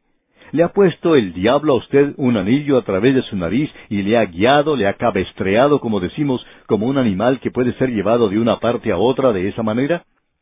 Hay muchas personas, aun creyentes, que se portan de esa manera hoy. Como usted puede apreciar, amigo oyente, este es un canto fúnebre, muy triste. Y en los versículos dos y tres dice, Cayó la Virgen de Israel y no podrá levantarse ya más. Fue dejada sobre su tierra, no hay quien la levante. Porque así ha dicho Jehová el Señor, la ciudad que salga con mil volverá con ciento, y la que salga con ciento volverá con diez en la casa de Israel. Usted puede ver, amigo oyente, por qué él había dicho, prepárate para venir al encuentro de tu Dios. Note la cantidad de personas que iban a ser muertas.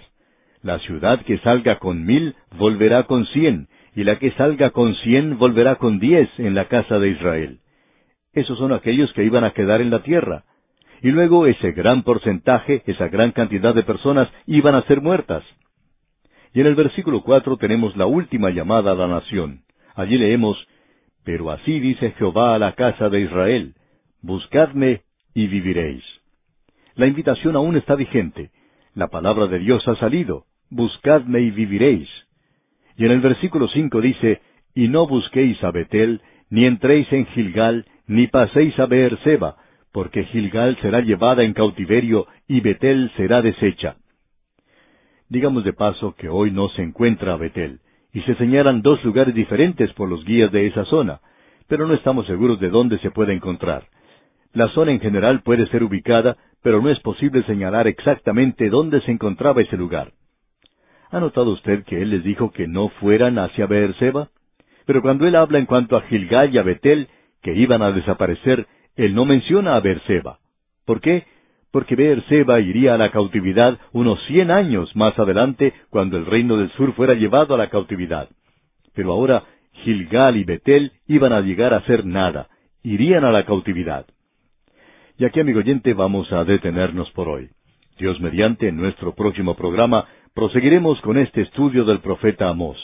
Le sugerimos entonces que lea el resto de este capítulo cinco para estar familiarizado con lo que veremos en nuestro próximo estudio. Continuamos hoy, amigo oyente, recorriendo este libro de Amós y volvemos al capítulo cinco. Esperamos que usted tenga su Biblia abierta en este capítulo.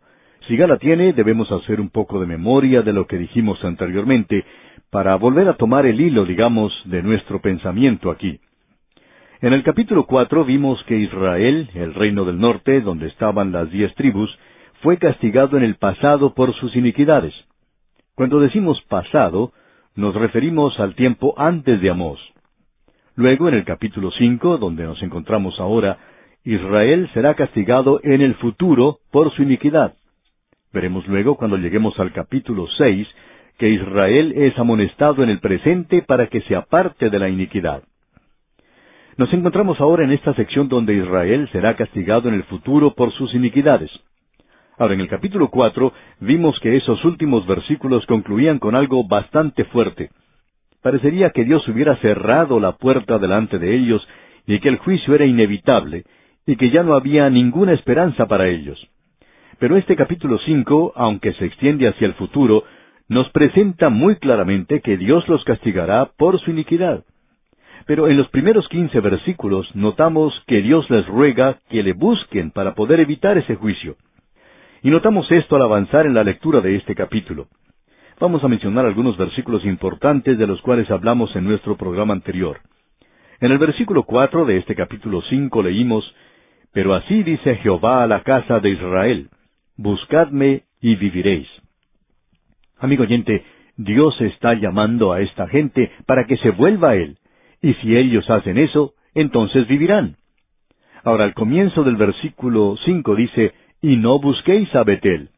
Allí es donde se encontraba ese becerro de oro, por lo menos uno de ellos estaba allí. Y prosigue en este mismo versículo diciendo, ni entréis en Gilgal.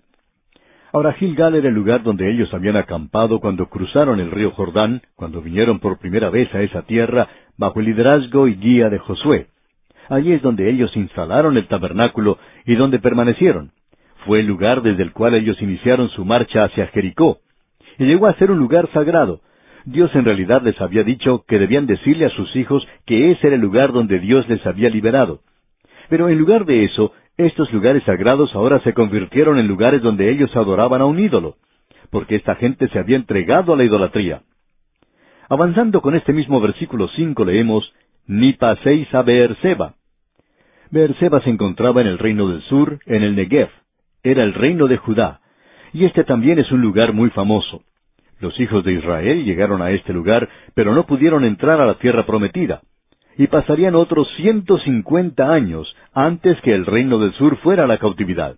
Así es que Amós es muy acertado, muy preciso en esta declaración. Ahora al final del versículo cinco leemos, Porque Gilgal será llevada en cautiverio y Betel será deshecha. Pero estos dos pueblos en el reino del norte, Betel y Gilgal, van a la cautividad. Y él está diciendo en el versículo seis, escuche usted, Buscad a Jehová y vivid, no sea que acometa como fuego a la casa de José y la consuma, sin haber en Betel quien lo apague. Amos les está diciendo que aún hay esperanza. Buscad a Jehová y vivid. Esta es una invitación maravillosa. Él dice, no sea que acometa como fuego a la casa de José y la consuma. En otras palabras, Dios está diciendo, si ustedes no se vuelven a mí, entonces yo tendré que juzgarles. Pero notemos que Él continúa diciendo aquí en el versículo siete, los que convertís en ajenjo el juicio y la justicia la echáis por tierra. Amigo oyente, nos encontramos en un área que los liberales años atrás destacaban mucho. En esta sección de las Sagradas Escrituras, los liberales presentaban una salvación por obras, y encontraban una justificación para eso aquí. Desafortunadamente, ellos no consideraban todo el mensaje completo, porque la condición de esta gente era una condición en la cual ellos estaban aparentando la forma de adoración que Dios había previsto. Ellos estaban ofreciendo sacrificios, estaban llevando a cabo un rito que Dios les había dado. Pero, amigo oyente, sus vidas no estaban de acuerdo con su profesión. Es decir, que la práctica de ellos no era igual a la profesión que habían hecho. El doctor Campbell Morgan decía que él tenía más temor a la blasfemia de lo secular que a la blasfemia del santuario. Hay muchas personas que piensan, ah, es terrible que uno no se siente correctamente en la iglesia, y, no se atreva a reírse, y uno debe participar, y que si uno hace todas esas cosas y ritos, entonces uno es considerado una persona muy piadosa. Pero si no lo hace, entonces es como si fuera una blasfemia, el hacer algo en el santuario que no sea según el sistema establecido por Moisés, o en el día de hoy según el rito de la iglesia. Pero amigo oyente, nosotros no pensamos que el peligro se encuentre allí. El peligro está en que el hombre que va a la iglesia canta himnos de alabanza a Dios, pero está viviendo afuera una vida que no es honrada, una vida en la cual no hay justicia. Tampoco hay rectitud de mostrar en la vida de este hombre. Entonces, amigo oyente, Esa es la blasfemia de lo secular, o la blasfemia de la calle. Y eso es lo que Dios está condenando en esta gente. No es que una fe viva en Cristo hoy no sea algo esencial. Es algo absolutamente esencial para su salvación. Confiar en Cristo. Pero amigo oyente, si usted hace profesión de que confía en Cristo y luego su vida afuera no sirve de encomio para el Evangelio, entonces debemos decirle no solo una palabra, sino que debemos decirle una palabra que es bastante dura. El Señor Jesucristo fue quien utilizó esto más que cualquier otra persona. El Señor Jesucristo les dijo a los gobernantes de su día que ellos eran hipócritas. Esta es la palabra que debe usarse. No lo decimos nosotros, amigo oyente, sino que Él la usó. Por ejemplo, allá en el Evangelio según San Mateo, capítulo 23, versículo 13, leemos, Mas hay de vosotros, escribas y fariseos hipócritas. Y luego dice, Hay de vosotros, escribas y fariseos hipócritas. Y sigue diciendo en el versículo 15, Ay de vosotros, escribas y fariseos hipócritas. El Señor Jesucristo llamaba a esta gente hipócrita. Es una hipocresía descarada hoy que se puede encontrar ya sea en el púlpito o en las bancas, cuando hay personas que dicen cosas como que profesan amar al Señor Jesucristo, cuando afirman que confían en Él, y luego salen a la calle y viven una vida que condena el mismo Evangelio que se supone que profesan. De eso es de lo que se está hablando aquí, amigo oyente. Y esas son las cosas que dañan el testimonio en el presente. Hay muchos creyentes que no quieren que esto se mencione a causa de sus propias vidas. Ellos están muy activos en la obra cristiana, pero no son muy activos en vivir una vida para el Señor fuera de la iglesia. Su vida en los negocios, su vida social, por cierto que no refleja lo que ellos dicen ser. En cierta ocasión, un hombre que era muy activo dentro de su iglesia, parece que él pertenecía a todos los departamentos que funcionaban allí, en cierta ocasión tuvo que ver algo con una joven del coro.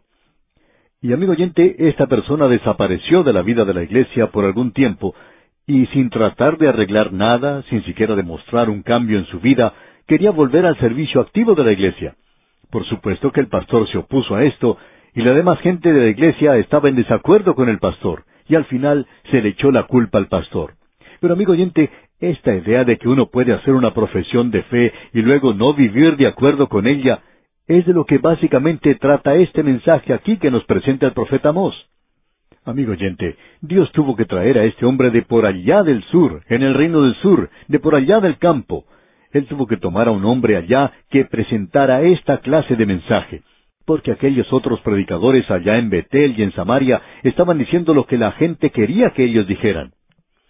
Alguien dijo lo siguiente, en realidad fue un expositor bíblico muy destacado, quien dijo hace varios años que el púlpito moderno ha llegado a ser como un lugar que hace eco nada más a lo que opina la congregación.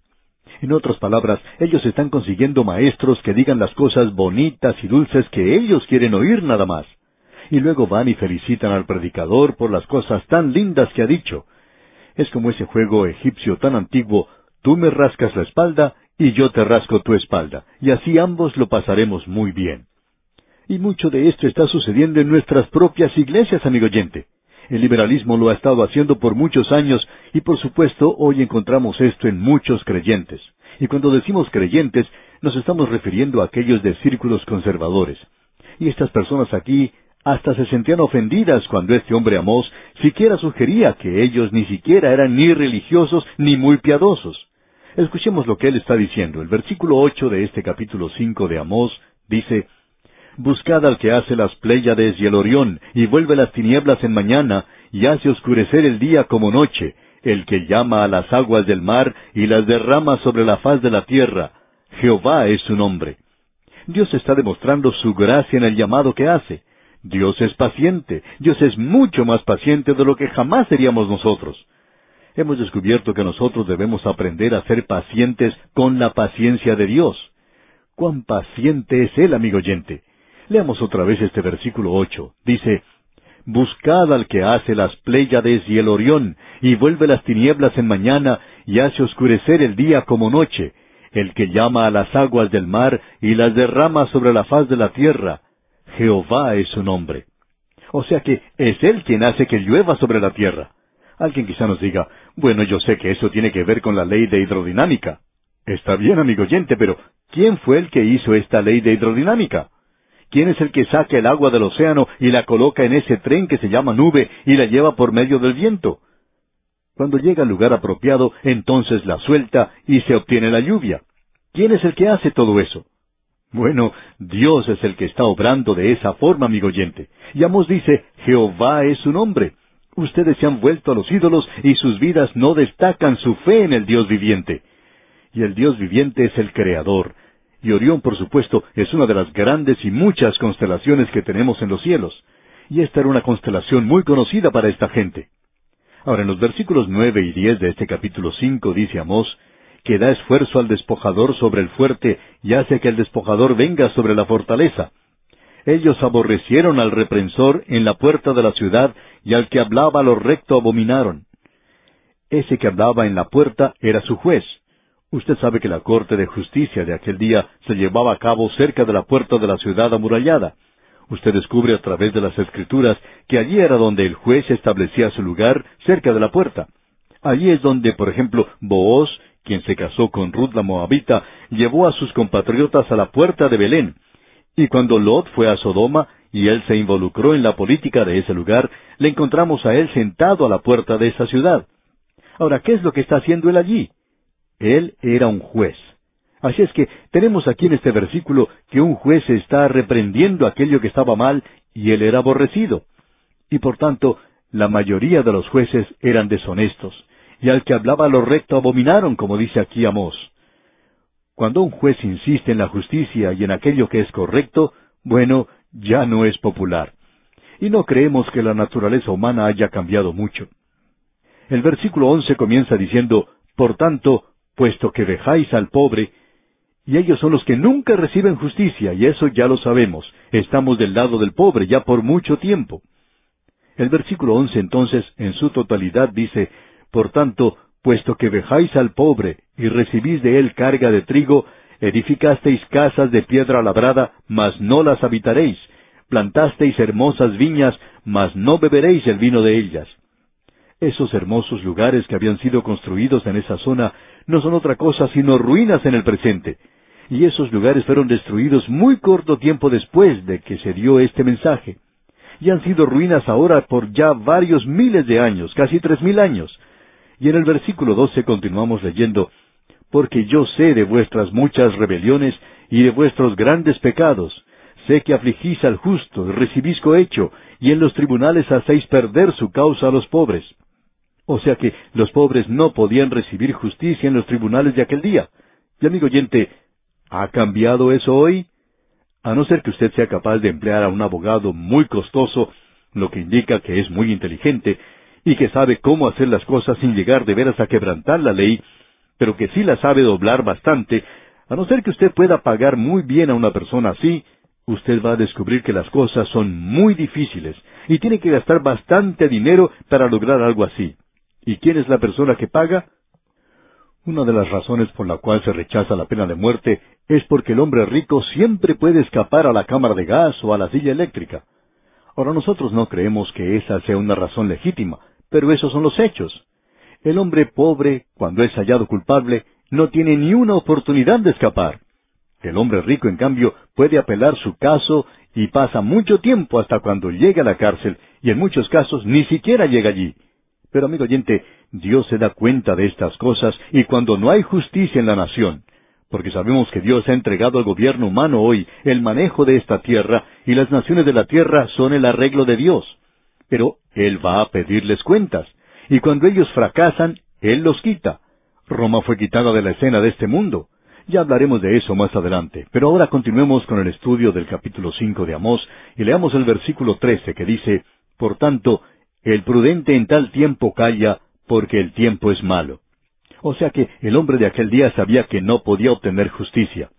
Y hay muchas personas que se quedaban con la boca cerrada.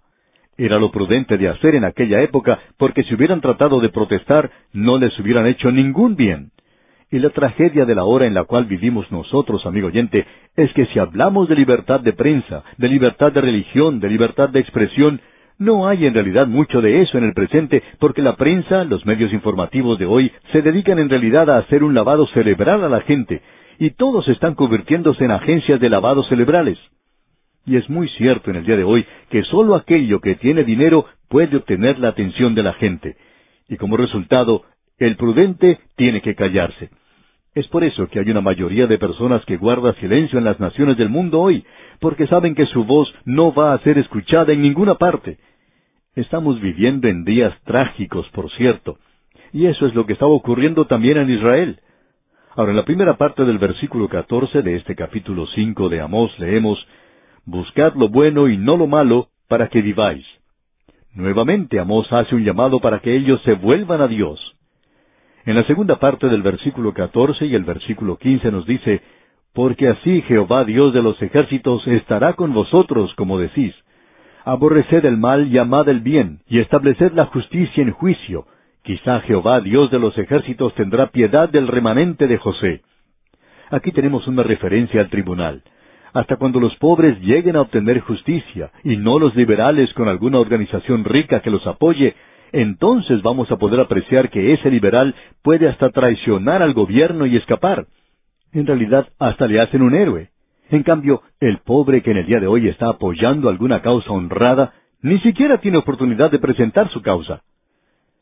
Y Dios dice aquí en este versículo quince del capítulo cinco de Amós, Aborreced el mal y amad el bien, y estableced la justicia en juicio.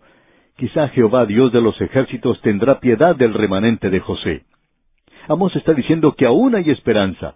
Hay muy poca esperanza, pero hay algo aún.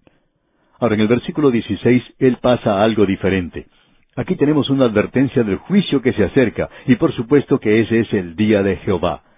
El versículo 16 dice entonces, Por tanto, así ha dicho Jehová, Dios de los ejércitos, en todas las plazas habrá llanto, y en todas las calles dirán, ay, ay, y al labrador llamarán a lloro, y a endecha a los que sepan endechar.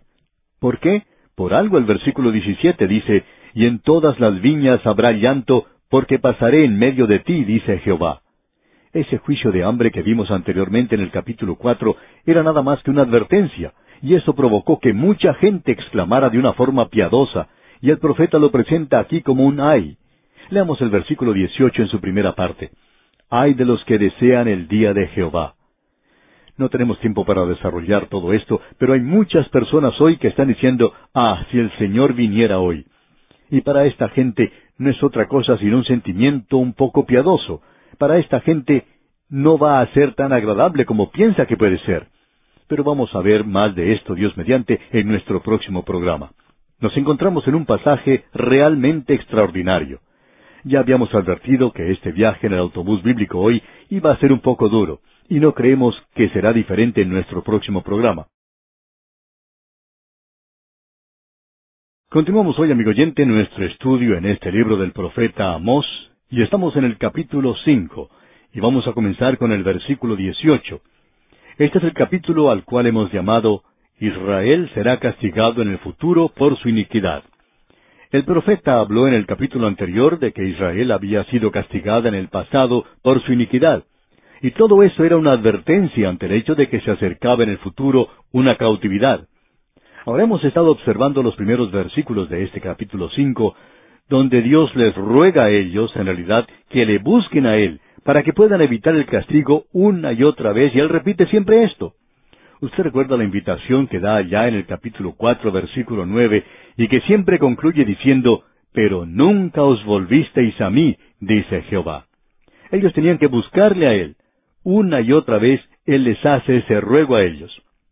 Ahora, en esta última sección del capítulo cinco, Él les advierte nuevamente del juicio que se acerca, porque algunos de ellos actuaban muy piadosamente, por cierto, y en el versículo 18 de este capítulo 5 de Amós dice, Ay de los que desean el día de Jehová. ¿Para qué queréis este día de Jehová? Será de tinieblas y no de luz. Nuevamente tenemos aquí esta expresión de este día de Jehová o el día de Jehová. Joel es el primero de los profetas que han escrito que presenta esta expresión. Él es el que introduce este tema. Y cada uno de los profetas después de él han tenido algo que decir en cuanto a esto. Y debemos tener mucho cuidado porque estamos seguros que muchos de nosotros pensamos que el día de Jehová se refería al milenio. Y hablando francamente, amigo oyente, eso fue lo que se nos enseñó al principio, que el día del Señor era el milenio. Ahora Joel fue muy cuidadoso en hablar en cuanto a esto, y Amós también.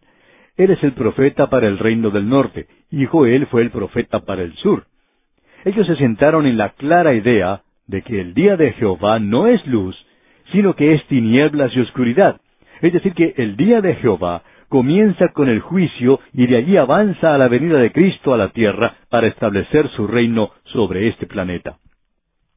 Ahora hay muchos expositores que han hablado de esto, y en realidad son muchos, pero no tenemos muchos en cuanto a Joel. Pero hay varios que piensan que la gente se estaba volviendo un poco cínica y que ellos estaban poniendo a ridiculizar el día de Jehová. Pero no vemos eso aquí para nada. En realidad, no podemos ver cómo se puede lograr una interpretación así. Vemos del lado opuesto que muchas de estas personas se habían convertido en gente muy piadosa. Amigo oyente, ellos estaban pasando a través de un rito, el rito establecido por Moisés, pero ellos siempre estaban adorando a los ídolos. O sea que esto era nada más que una religión para ellos. Y eso es todo lo que la iglesia hace para muchas personas en el presente.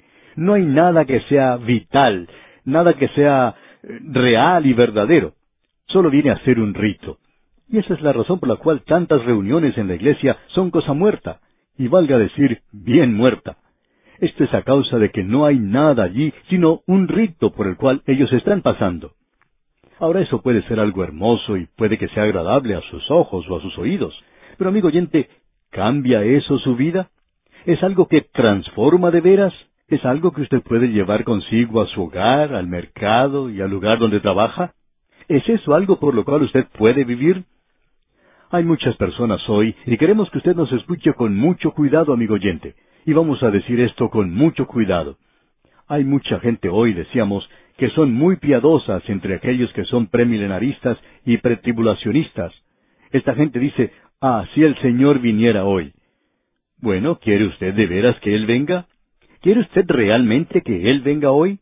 ¿O está usted usando el rapto de la iglesia como una salida, como un escape, para salir de los problemas en los cuales se encuentra hoy? Esto puede ser algo que le libre a usted de los problemas que tiene ahora aquí.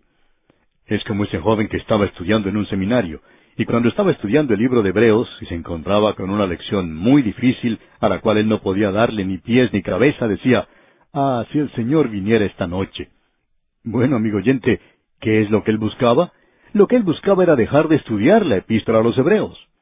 Pero luego llegó la ocasión cuando este joven concluyó sus estudios y luego de haberse celebrado la ceremonia de entrega de diplomas, al día siguiente él iba a contraer matrimonio y luego iba a salir en su luna de miel. Y lo que este joven dijo entonces fue, por cierto que espero que el Señor no venga por unos cuantos días. ¿Ve usted, amigo oyente? Y me temo que haya muchos de nosotros que miramos al rapto de la iglesia de la misma manera que ese joven. Ahora este hombre Amós dijo, ustedes que se creen piadosos, están pasando a través de ritos religiosos nada más. Ustedes están adorando ídolos. El día de Jehová no es algo que ustedes desean, porque no es luz, es un día de tinieblas y no hay luz para nada. Uno pasa por el período de la gran tribulación cuando venga el día de Jehová, y lo que ustedes quieren hacer es brincar al milenio ahora. Permítanos decir algo con mucho cuidado para aquellos de nosotros que hoy creemos que la iglesia no pasará a través del período de la gran tribulación. Amigo oyente, algunos de nosotros vamos a pensar que hemos entrado a ese período cuando lleguemos al cielo. ¿Y sabe usted por qué? Escuche lo que el apóstol Pablo tiene que decir en su segunda epístola a los Corintios capítulo cinco versículo nueve. Por tanto, procuramos también, o ausentes o presentes, serle agradables, porque es necesario que todos nosotros comparezcamos ante el tribunal de Cristo. Esto se refiere al Bema. Aquí no está hablando del gran trono blanco. Aquí es donde van los creyentes. ¿Y por qué razón? Bueno, el versículo diez del mismo capítulo cinco de la segunda epístola a los Corintios nos da la respuesta. Para que cada uno reciba según lo que haya hecho mientras estaba en el cuerpo, sea bueno o sea malo. Ahora, ¿se habla aquí de la salvación? No, amigo oyente. El apóstol Pablo en su primera epístola a los Corintios capítulo tres versículo once dice, porque nadie puede poner otro fundamento que el que está puesto, el cual es Jesucristo. No hay ningún otro fundamento que pueda poner el hombre. Pero usted puede edificar sobre ese fundamento. Usted puede edificar ya sea con madera, con heno y hojarasca, o también puede edificar con oro, plata y piedras preciosas. Pero la obra de cada hombre, no su salvación, no su persona, sino la obra de cada hombre será probada por fuego. Ahora, si la obra de cada hombre sobrevive ese fuego, entonces recibirá recompensa. Pero supongamos que no pasa esa prueba. El apóstol Pablo dice entonces que él, o sea, esa persona, será salva así como por fuego. Y esa es la razón por la cual muchas veces decimos esto de muchas personas que son salvas. Eso sí lo aceptamos. Son salvos, sí. Pero van a oler como si hubieran pasado por el fuego cuando lleguen al cielo, porque todo lo que han hecho aquí en la tierra lo han hecho en la carne. Lo han hecho por alguna razón terrenal, para alguna satisfacción presente. Y queremos ser francos, amigo oyente, y decirle esto a usted. Todos nosotros estamos avanzando hacia el ocaso de nuestra vida. Vamos dejando atrás los días de la juventud y a veces nos engañamos pensando que aún estamos en ellos. Pero debemos decir esto honradamente. Me pregunto yo, por ejemplo, ¿cómo voy a salir yo allá en el cielo? Ahora, quizá haya personas que digan, ah, pero usted tiene un gran programa en la radio, a través de la Biblia. Y hay quienes dicen que tenemos que recibir una gran recompensa. Pero amigo oyente, usted no me conoce como yo me conozco a mí mismo.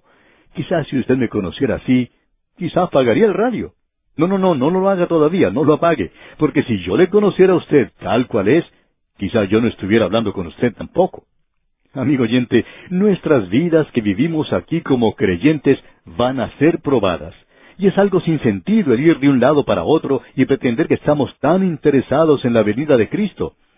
Cuando algunos de nosotros lleguemos al cielo, vamos a creer que no escapamos de la gran tribulación.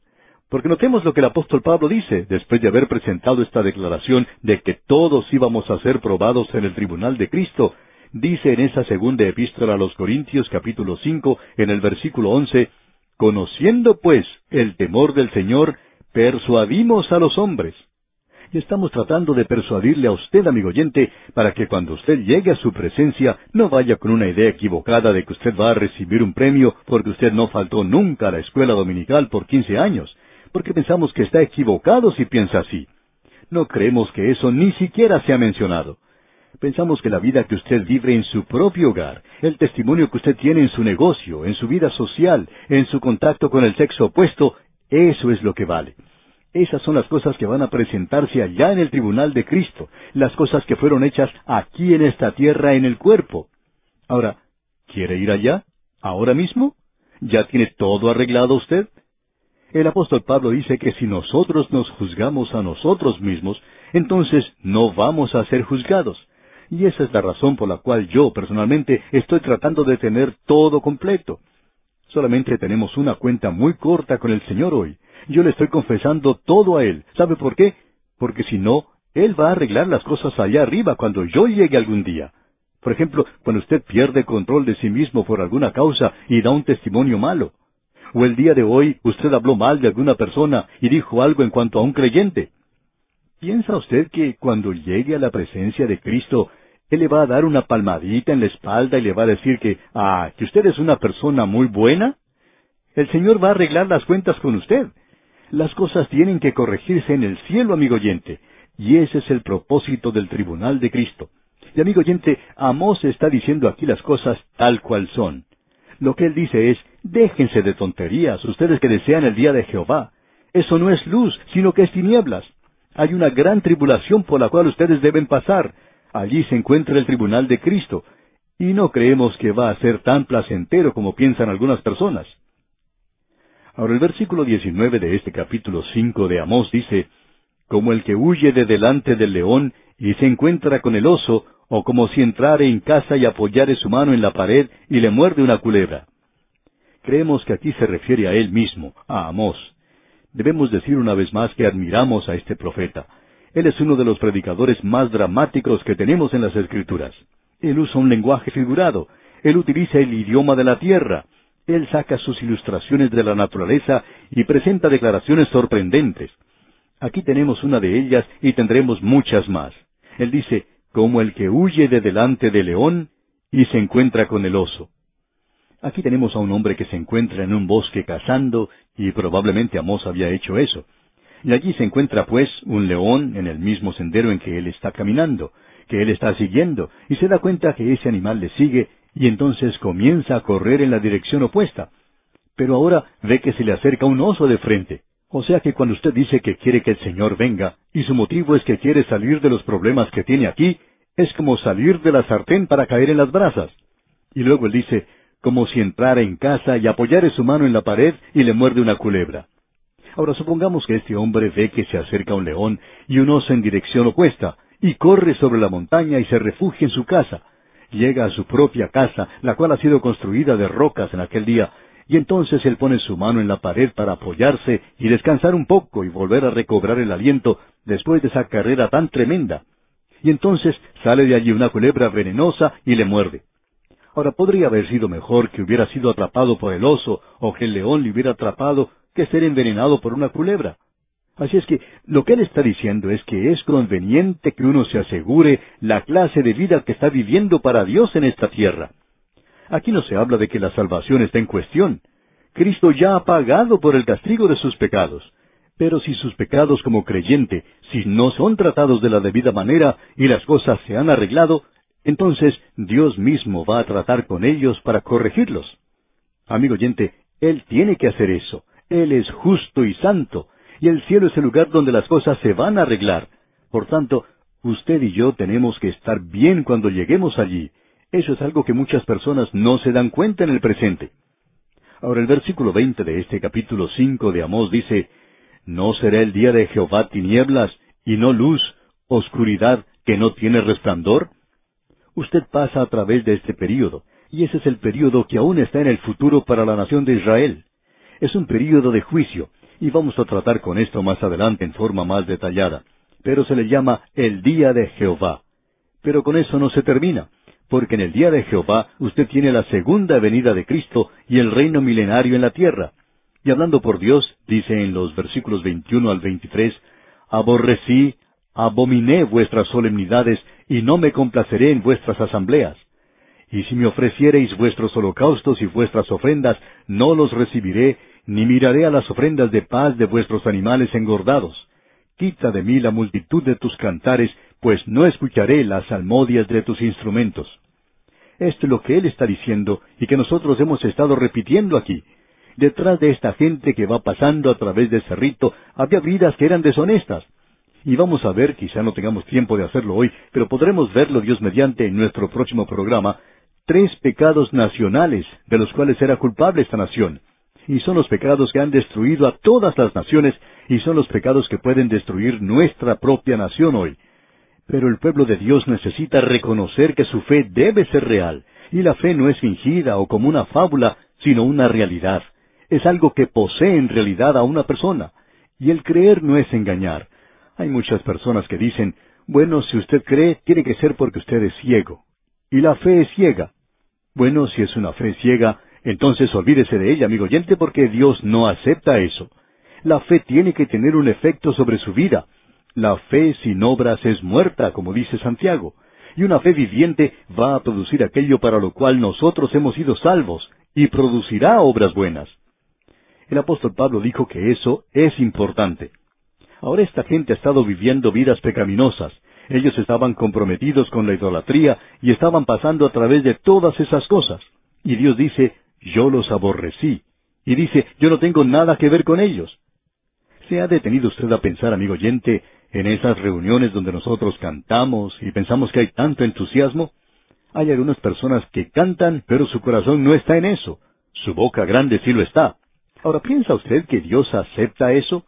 ¿Qué supone usted que piensa Dios si llegara a mi iglesia o a la suya y observara lo que allí ocurre? ¿Cuál sería su punto de vista? Bueno, es mejor que no entremos en eso en este instante. En los versículos 24 al 26 de este capítulo 5 de Amós leemos, Pero corre el juicio como las aguas y la justicia como impetuoso arroyo. ¿Me ofrecisteis sacrificios y ofrendas en el desierto en cuarenta años, oh casa de Israel? Antes bien, llevabais el tabernáculo de vuestro Moloch y Kiún, ídolos vuestros, la estrella de vuestros dioses que os hicisteis. Aparentemente la gente en el desierto pasó a través de un rito. Cuando ellos se encontraban con gente pagana, querían apropiarse de sus dioses. Y uno encuentra la adoración de Moloch, donde los hijos de ellos, como sus niños, eran colocados en los brazos de este dios, brazos que habían sido calentados al rojo vivo, y los ofrecían así en sacrificio. Y los gritos de esos niños era algo terrible, pero ese era el sacrificio humano. Ahora Dios dice, ustedes van a la iglesia los domingos y pasan a través de un rito de creer en mí, pero ustedes están adorando a Moloch durante la semana y están adorando a ese ídolo de la codicia cuando están buscando siempre ganar dinero. Es algo similar a lo que le ocurrió al cardenal Wolsey. Usted recordará que el rey Enrique VIII le quitó a él el castillo de Hampton y estaba a punto de asesinarle. Afortunadamente el cardenal murió una muerte natural, pero eso no hubiera sucedido si hubiera seguido viviendo. En su lecho de muerte, el cardenal Wolsey dijo, si solo hubiera servido a mi Dios de la misma forma en que servía a mi rey. Y hay muchos creyentes que tendrán que decir en sus lechos de muerte, yo he servido al Dios Moloch en esta tierra, he servido al ídolo de la codicia, he servido al ídolo del pecado en esta tierra, a las cosas de la carne, he adorado esas cosas, no he servido a mi Dios. Amigo oyente, no interesa en realidad lo dulce que sea la música que se interprete y las lindas palabras que diga el predicador en su funeral, pero usted y yo debemos presentarnos ante el tribunal de Cristo. Y queremos decirle honradamente que eso me molesta de cierto modo. Quiero arreglar las cosas bien aquí en la tierra porque esto me preocupa. Ahora escuche usted lo que el profeta dice aquí en el versículo 27, versículo final de este capítulo 5. Dice Amós, Os haré pues transportar más allá de Damasco, ha dicho Jehová, cuyo nombre es Dios de los ejércitos. Cuando él habla de Damasco, indica que es más allá de Siria. Amigo oyente, Israel va a ser castigado en el futuro. Ahora, ¿qué será esto? Ellos irán a la cautividad, y ellos irán a la cautividad más allá de Damasco, y más allá de Damasco estaba Nínive. Asiria los iba a llevar a ellos cautivos. Y aquí, amigo oyente, concluimos nuestro estudio de este capítulo cinco del libro de Amós. Dios mediante, en nuestro próximo programa vamos a entrar a otro capítulo maravilloso, el capítulo seis y este es otro de esos capítulos de juicio.